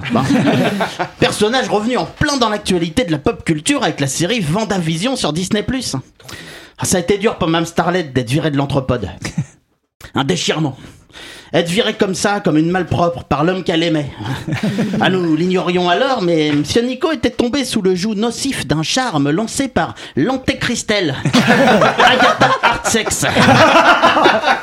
En tout cas, même Starlet a sombré dans une grave dépression et s'est créé son monde parallèle fantasmagorique dans lequel elle fait de la musique avec des pointures de la scène locale et, où Cocoon et la poison la félicitent sur les réseaux sociaux pour ses reprises. Un délire complètement, quoi. Dans cet univers qu'elle s'est créé pour se réfugier psychologiquement après l'éviction de l'émission, Lubrizol fabrique du sirop d'érable qui laisse un peu trop chauffer de temps en temps, mais rien de bien sérieux. Puis ça sent super bon sur la métropole rouennaise. Puis Monsieur Nico, dans cette bulle contrôlée par même Starlet, c'est un roi des médias, un, un genre de PPDA qui rien ni personne ne résiste. Ah, surtout pas Monsieur Marius, hein, toujours prompt à prendre l'escalier avec lui. Bah, chez eux, il n'y a pas d'ascenseur. hein, et, et à proposer une petite gâterie au patron pour garder son intro. Dans cet univers euh, imaginaire de Mme Starlet, on boit beaucoup. On verse un coup de rouge dans un verre. On verse un, un coup de bière dans une chope. On verse euh, un coup de champagne dans une flûte. On reverse du rouge. On reverse du blanc. Mais même du rosé. hein. On verse, on verse, on verse. Ah, c'est bien simple, hein. On multiverse. Ouais. Et c'est là qu'intervient le docteur étrange. docteur étrange. Hein. Proctogynécologue maléfique. Armé de son méphistétoscope. Tout ça caché sous des airs de jeune premier à qui on donnerait le bon Dieu sans confession. N'est-ce pas, monsieur Lulu Ah, ah bah, euh, ah, il est joli votre t-shirt, monsieur Freddy. C'est un, c'est un Gucci? Oui, oui. Non, m'interrompez pas, monsieur Freddy. J'allais vous demander si c'était un t-shirt, euh, non pas Gucci, mais Gucciote. Enfin, me laisser finir mes questions, monsieur Freddy. Vous l'avez enregistré cette vanne-là, monsieur Nico ah, Parce que moi, je l'aimais bien. hein. Ça serait dommage qu'on la garde pas, celle-là. Hein. Vous pouvez me la repasser tout de suite, là, juste qu'on vérifie. Non, je vous taquine. Tiens, monsieur Nico, tant que j'y suis. Vas-y, vas-y. Soyez Allez, sur vos allez. gardes. Il paraît que vous vous réjouissez d'être à nouveau convié à Podren en avril. Or, il se murmure dans les milieux podcastiques bien informés que vous êtes en fait invité à ce qu'on appelle techniquement un podcast de cons. comme, un, comme un dîner de cons, mais pour des podcasts. Il y a plein de podcasts passionnants, menés comme des pros, et au milieu, il y a l'entretemps. Ça vous a pas semblé ça Vos histoires d'enregistrement mal enclenchées, euh, de disques durs saturés, ah, ça les fait bien marrer, hein, les vrais pros du podcast. Hein. Les Blast et compagnie, là, des sondiers. Ils veulent vous ridiculiser. N'y allez pas, monsieur Nico, je vous en conjure. Je vous emmène tous. hein. Ah, sans transition, je reviens à Mme Christelle, car on finit toujours par revenir à elle. Hum. Faut dire qu'elle fait tout pour. Ah, elle excite son monsieur Freddy, hein, à toujours parler des animaux et du sexe.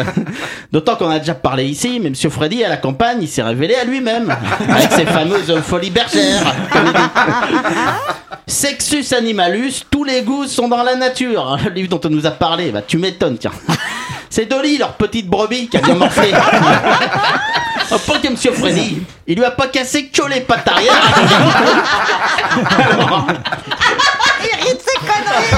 Alors, Il a gardé le cadavre au frais. Et il s'est dit, elle s'appelle Dolly, y a pas de hasard. Alors, on va faire comme dans le film de Steven Spielberg.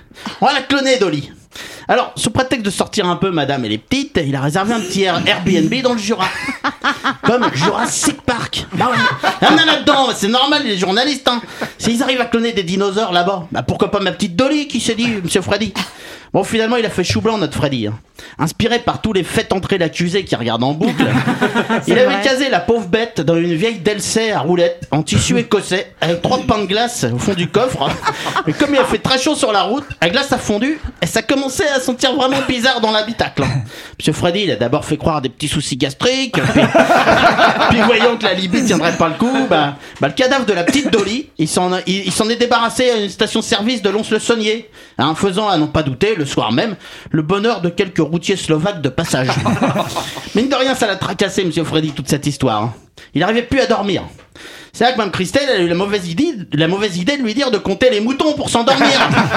ah du coup, voilà 5 jours qu'il n'arrive plus à fermer l'œil, trop excité, monsieur Freddy, avec tous ces moutons qui se trémoussent devant ses yeux. Ah, consolez-vous, monsieur Freddy. Je vous ai ramené une petite pelote de laine en mohair à tripoter pour vous endormir. Ça vous rappellera Dolly, tenez. Oh. Oh, c'est bon, c'est bon? Oh là là. Mais pourquoi? Il n'y a pas de même.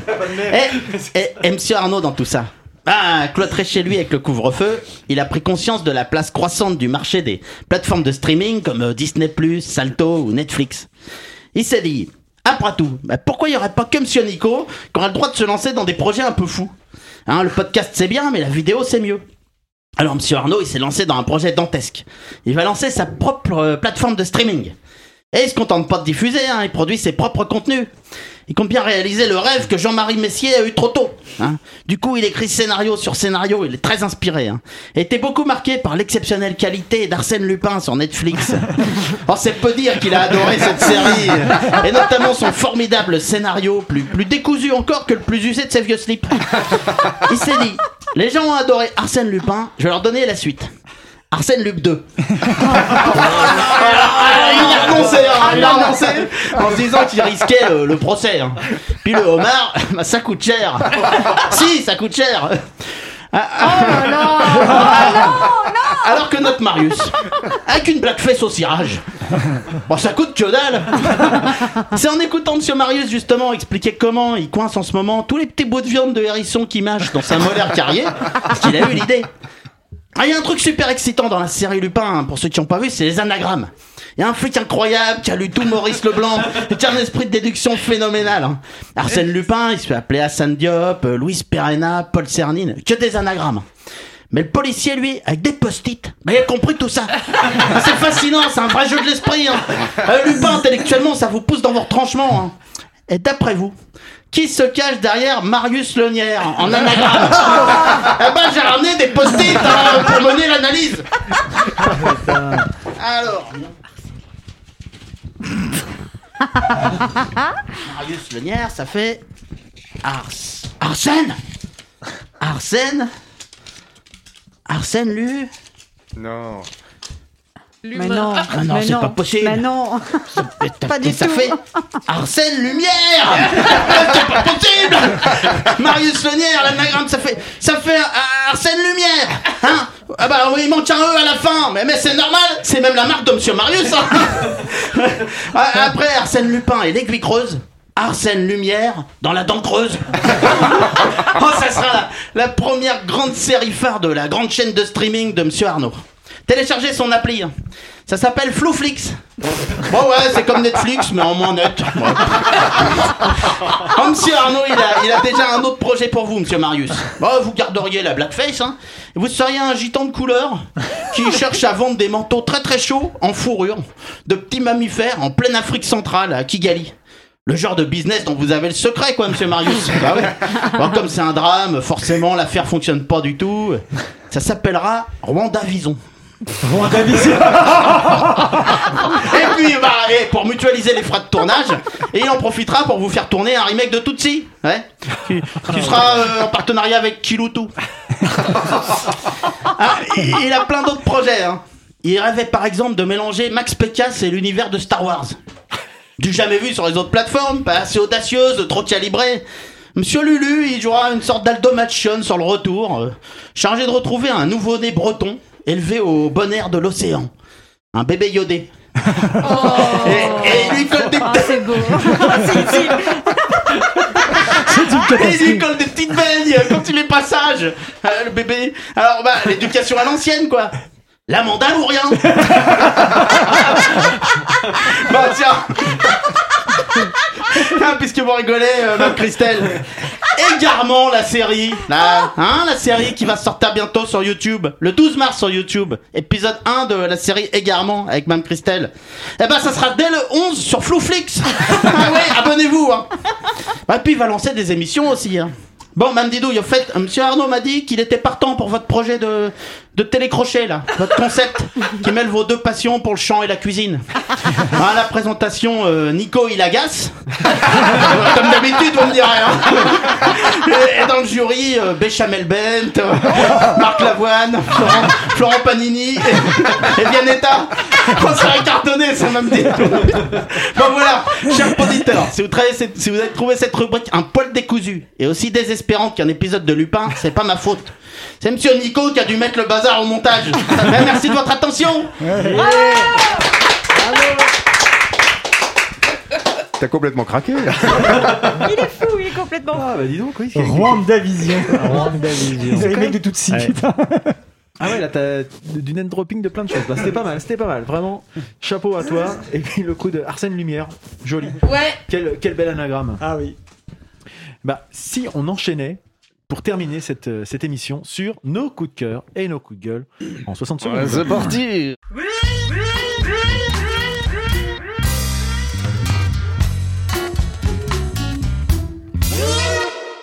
Ludo, c'est toi qui commence. Ah, oh, d'accord, oui. En fait, je vais dans cet ordre. Ah, bah, ça- il n'a pas être- encore écrit. Mais... Oh non, il n'y a pas besoin de l'écrire en fait. Ça va être rapide. Pas besoin de l'écouter non plus. Vous savez, sur votre téléphone, quand vous écoutez un podcast, il y a la petite touche plus 30 secondes. Vous faites deux fois et c'est bon. Et vous passerez à Ludo. Non, en fait, 4 fois en fait.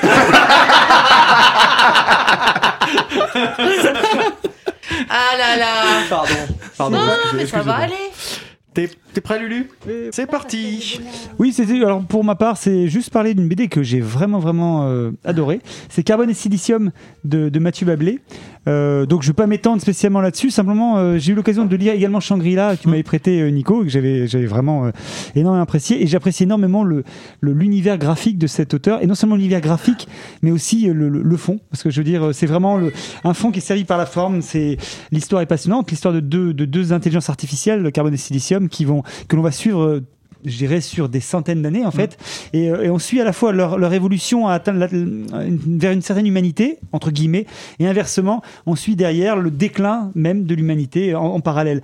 Euh, et, euh, et je trouve ça juste, j'ai trouvé ça passionnant et servi par par des couleurs, par une, une un trait euh, qui est vraiment très typique de Mathieu Bablé, et mais qui, qui fait tout son, qui fait tout le charme, tout le charme de l'album. Et comme je disais, je parlais de Shangri-La tout à l'heure parce que c'est également un album que j'avais aimé, mais là je trouve que il atteint, il atteint encore, il atteint encore un, un niveau supplémentaire dans, dans, dans son art, quoi. Donc voilà, voilà, c'est tout. Très bien. Dame Didouille, tu es prête? Oui. C'est parti. Alors, ce que vous entendez, c'est le son d'un duo Bosco Rogers. Duo formé par Barthélemy Corbelet qui est de Rouen et euh, de Delphinius Vargas qui vient de Hastings. Donc euh, en 2016, ils ont sorti leur premier album qui s'appelle Post Exotique. Et honnêtement, je vous invite à écouter. Il y a du son analogique, un peu psyché, surf des années 70. C'est, ils sont vraiment doués. Je connaissais pas, j'avoue. C'est Mélanie Bauer, de, qui, m'a- une chroniqueuse de Ah, France. Inter, qui m'a fait découvrir ça. Du coup, je suis tout de suite allée voir. C'est excellent. Et ils reviennent avec un EP qui s'appelle Tiramisu. Et franchement, allez-y, c'est enfin, c'est super sympa comme groupe et je regrette même de ne pas avoir connu plus tôt. Le premier album était sorti en 2016. Voilà. Merci Didouille. Christelle, à ton tour pour ton coup de cœur. À toi, c'est parti. Eh bien, mon coup de cœur va à une BD que j'ai eu l'occasion de lire pendant les vacances qui s'appelle Cassandra Dark de Posy Simons, euh, qui a déjà écrit euh, Tamara Drew ou Gemma Bovary, que je vous invite vraiment à lire. Euh, euh, donc là, c'est l'histoire d'une vieille teigne misanthrope, mauvaise, mauvaise coucheuse, en surcharge pondérale et qui est vraiment détestable, un peu comme le Scrooge de Dickens.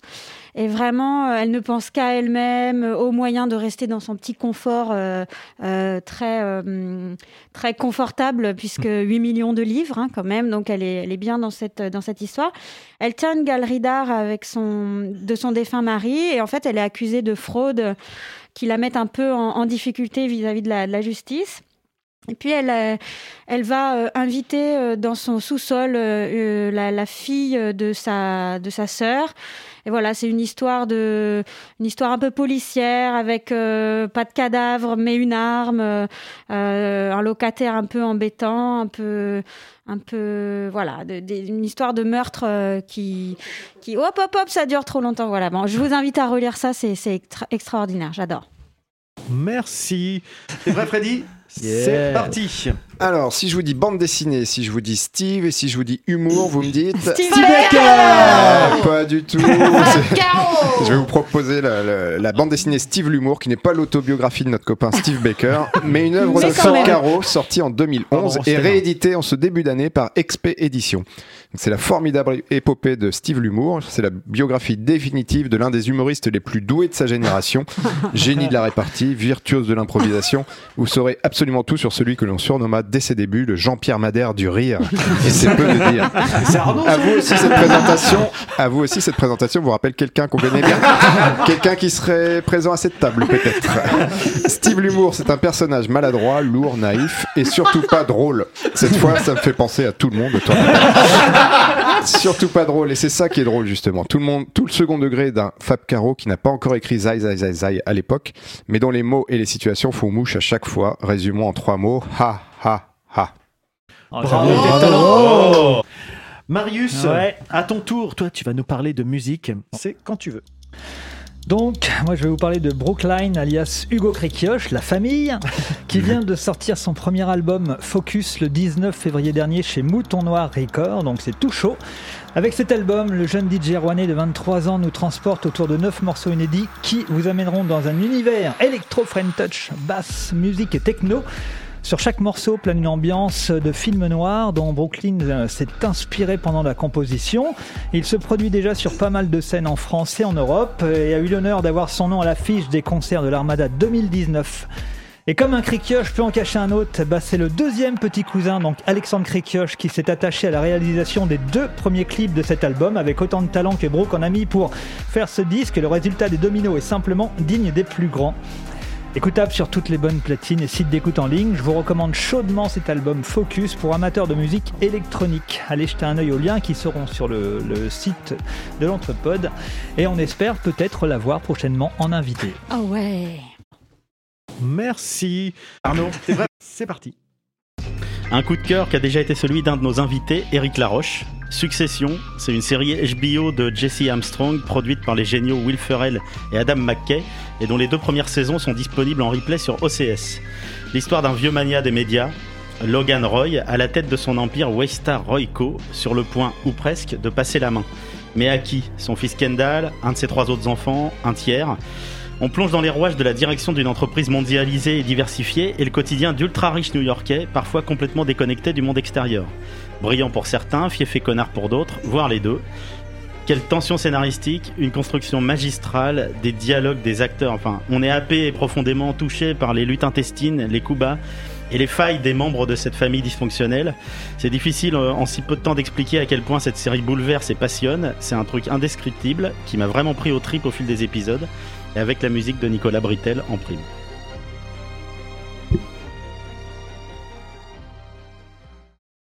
Allez, ton coup de gueule, Nico.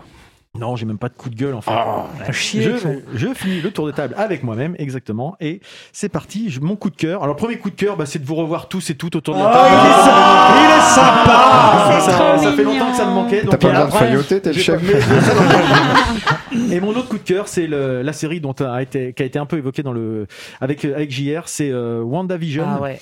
Euh, la série sur Disney+, donc Trop 9 bien. épisodes de durée variable, entre 30 et 50 minutes.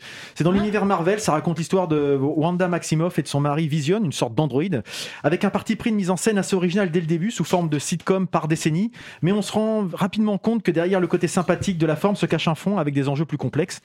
Moi, je suis pas familier ni fan de l'univers Marvel, et pourtant j'ai bien accroché sans être perdu. Il doit y avoir des références que j'ai pas forcément saisies, mais c'est pas grave. Finalement, c'est une série de super-héros, mais qui ne se limite pas à du grand spectacle. Le seul bémol que j'aurais, c'est le dernier épisode où certains arcs se terminent de façon un peu maladroite ou facilement par rapport aux enjeux qui ont été présentés jusque-là. Je vous invite à écouter le podcast Super Laser Punch de Patrick Béja, qui analyse chaque semaine l'épisode qui est sorti. Ce sont des grands fans, ils font de l'extrapolation, ils remettent dans le contexte de l'univers Marvel, ça permet de mieux comprendre l'univers. Très bien. C'est ça. Donc on arrive à la fin de cet enregistrement. En tout cas, moi j'ai passé un bon moment. J'espère Bah, que vous aussi. C'est excellent. sympa de se retrouver. Ouais, Ça fait plaisir. On peut peut-être faire ouais. deux petites promos. Tu peux, Allons-y. tu peux dire la, Alors le- après, je laisse la parole aux gens pour se présenter. Bah oui, oui, le- oui, mais tu peux spolier le truc. Ah oui, euh, euh, ouais, je suis très mauvaise aussi à ce jeu-là. Bon, en euh. passant à autre chose. Non, mais euh, JR en a parlé, donc euh, le 12 mars euh, va sortir sur euh, YouTube la série Égarement. euh, qui est Dans donc, laquelle tu euh, joues. Oui, entre autres, euh, qui est qui est assez. Alors je l'ai vu en projection privée juste pour les acteurs il y a quelques jours. J'étais assez, j'étais un peu inquiète de me dire est-ce que je vais aimer d'une part et est-ce que je vais être objective d'autre part? Un peu comme nous quand on écoute le- l'entrepôt. Oui, quoi. voilà. Bah oui, c'est Ah, parce ça. que tu réécoutes, toi? Et, euh, et franchement, j'ai été bluffée par la, qualité de l'image, de, de la musique. euh, euh, voilà, je, je, je vous laisse euh, juge vraiment, mais je la, ville de Rouen le lien, est, est magnifiquement. Euh, On fera un il- article enfin, de c'est- blog même à fort, la rigueur. ouais, ça, ouais, C'est ouais. bien ça, dis C'est superbe, c'est vraiment un bel objet. Avec une euh, musique de Talisker, no- notamment. Notamment. Combien d'épisodes?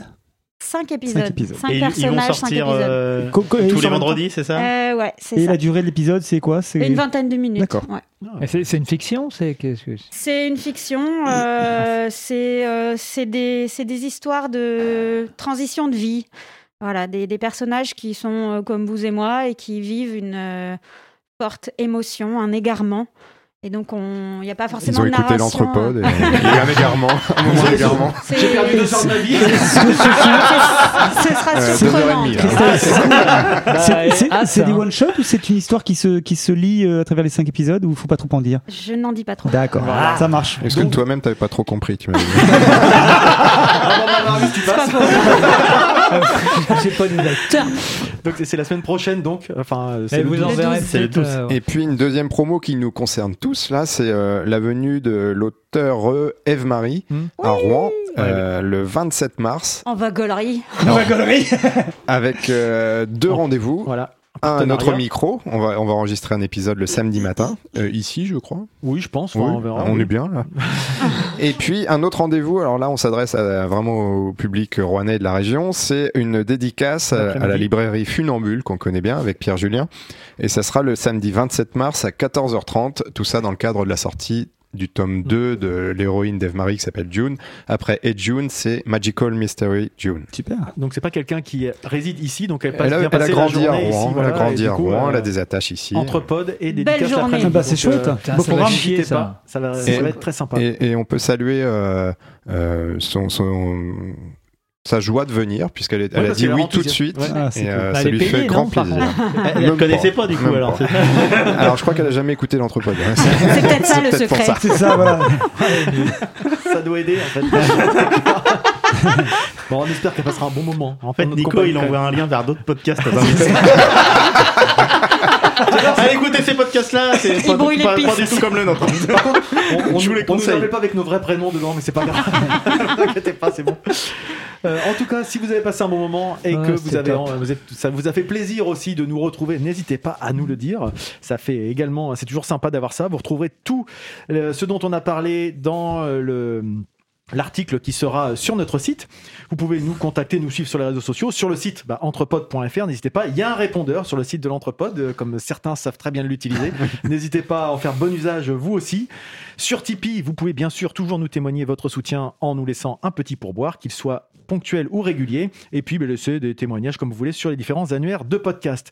On a toujours notre serveur Discord qui, euh, qui, qui est euh, relativement euh, animé, ça dépend des périodes, mais là il y a pas mal de choses, on partage des, des, bons, des bons plans.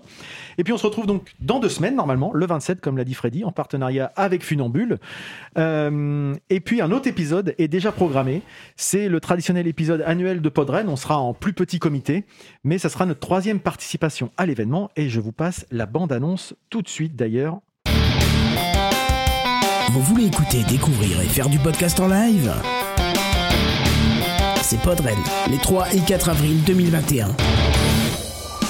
Lors de ce festival du podcast, venez découvrir Culture Seasons Loves, Pod Monstre Trésor, Le Duel, Youpi la vie, Muteki, Feta Béa, Je te crois, tu aimes les films d'horreur Monsieur Series and Friends, Le Bruit, L'Anthropode, Stockholm Polnareff, Les sons mystères de l'inaudible, Super Cover Beatles, Juste fais-le et ça va trancher 2.0. Gratuit et entièrement en ligne. Inscription, programme et bien plus encore sur podren.fr. Voilà. S'il fallait Eh ben, trouver l'intrus, je l'ai trouvé. hein. Vous en avez plein à part l'entrepode, j'ai rien retenu. D'ailleurs, je, on n'en a pas parlé, mais Ludo a quand même représenté l'entrepode dans un autre podcast. Ah oui, C'est vrai, je t'ai oui, écouté. mais oui, mais des euh, C'était Alors- trop Il a tout intéressant, tu arraché. les as éclatés. Je tiens à remercier d'ailleurs le fait qu'on m'ait invité. Ah, C'est vrai tu as tout à fait raison. Puis on n'a pas eu d'émission, ça n'a pas été l'occasion d'en vrai parler. qu'on en a pas reparlé, mais Ah ouais, c'était vachement sympa. Je les ai explosés comme Rappelle, une merde. rappelle ce que c'était. Rappelle ce que c'était. Alors le, le principe c'était un. Quel podcast Alors c'est la des émissions donc euh, et euh, le principe de la désémission c'est d'inviter alors euh, des, des gens des représentants de différents podcasts. Alors là, c'est Et- un, un spécial parce que d'habitude, c'est entre amis. Oui, c'est ça. Oui, oui, tout à fait, tu as raison. c'est juste. spécial mais, mais ils en avaient déjà fait, il en avait déjà fait, euh, il en avait fait déjà quelques-uns.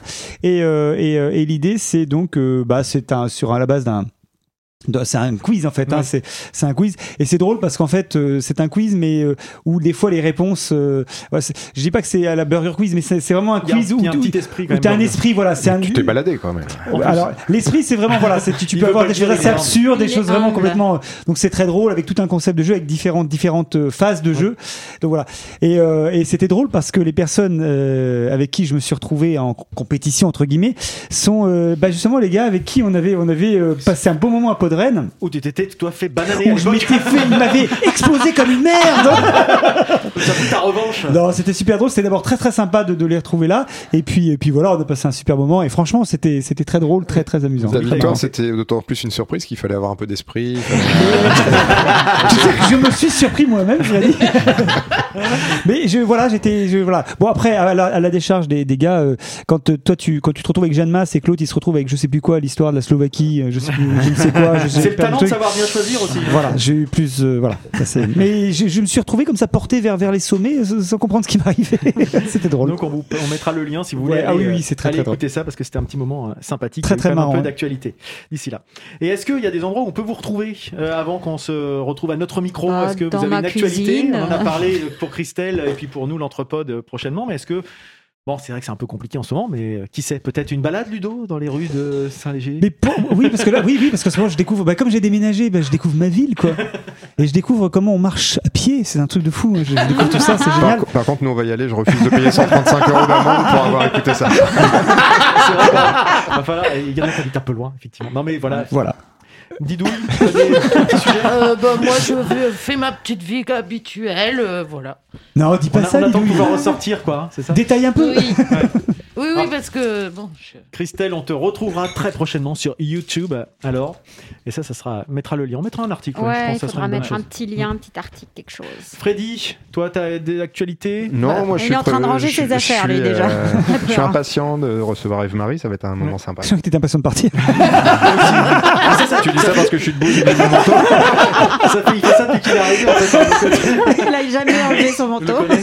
Marius Non, non, moi, pas d'amis. Tu veux dire, euh, dans les pots de, pots de Rennes, c'est pas d'amis, quoi. Ah, pas d'amis. Pas, Non, pas de rien, non Non, dis, rien, pour ah, dis mon l'instant, cousin, tu vas là. chercher la table là tout à l'heure. Ouais, je vais chercher une table. Ouais, je vais chercher une table.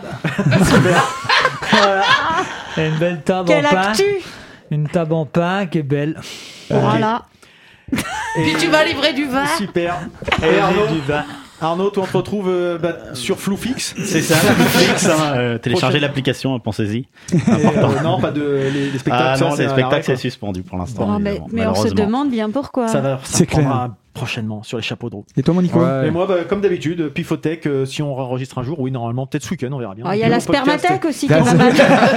Ça, ça, ça, mûrit, ça mûrit tranquillement. Et D'ailleurs, le- euh, avant que tu partes, Freddy, doucement. tu penses à passer dans la salle de bain pour pouvoir euh, vais, j'y vais. mettre les premiers échantillons va mettre vais Freddy Lam 2021. Je vais vous faire une dernière, euh, petite euh, présentation aussi, une pub pour Starlet qui est plus là. Mais Starlet, il y a un an, dans l'ép- dans l'épisode euh, L'Anthropode de se confine, justement, elle avait euh, dit qu'elle voulait se lancer dans la musique. Depuis, elle a lancé Saperly Starlet. Ça fait 19 vidéos à, ce jour. bien. Bien. Donc, euh, je pense qu'elle-même, elle s'attendait pas à en faire autant. En tout cas, on n'était pas parti là-dessus. Et l'actualité toute chaude, puisque il est. Il est 17h, ça fait une heure qu'un nouveau projet est en ligne. Yes. Euh, avec l'ami Kouzbou, le camarade Kouzbou du podcast euh, Pile Up.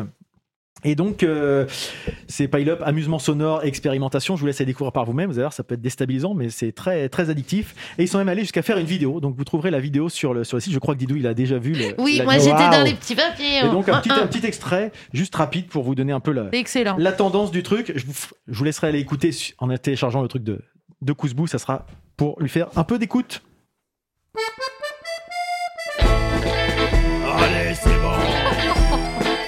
C'est ça, c'est ça. Non, mais qu'est-ce que tu crois? Allez, ouais, c'est ça, allez, continue. Mais si tu veux partir, Putain, je vais pas te retenir. Tes valises sont prêtes. C'est drôle. Plus qu'à les foutre dans l'estafette. Excellent. Tu crois vraiment que je vais rester? Avec ta sale gueule d'empotée Qui se lave jamais les dents Et qui se gratte le cul tout le temps Et donc, je vous laisserai les écouter. Ouais, Et va voir la vidéo, a elle est vidéo qui super. va avec parce qu'ils sont amusés à faire Ça une mise en scène drôle, de ouais. tout ça. Et sans trop en dévoiler, la vidéo, elle vous rappellera certainement le studio Léon Zitrone sur lequel on est en train de Ok, d'accord. Ah merde, c'est dégueulasse. Voilà ce que je voulais vous dire. Ouais, ouais, parce qu'ils- bon, bref, vous verrez bien. Vous verrez bien. Et donc, bah voilà, on arrive à la fin de cette émission. Et quand on se dit au revoir, qu'est-ce qu'on dit en général à nos auditeurs et à nous-mêmes? Allez, Allez, bisous. bisous. Allez, gros bisous.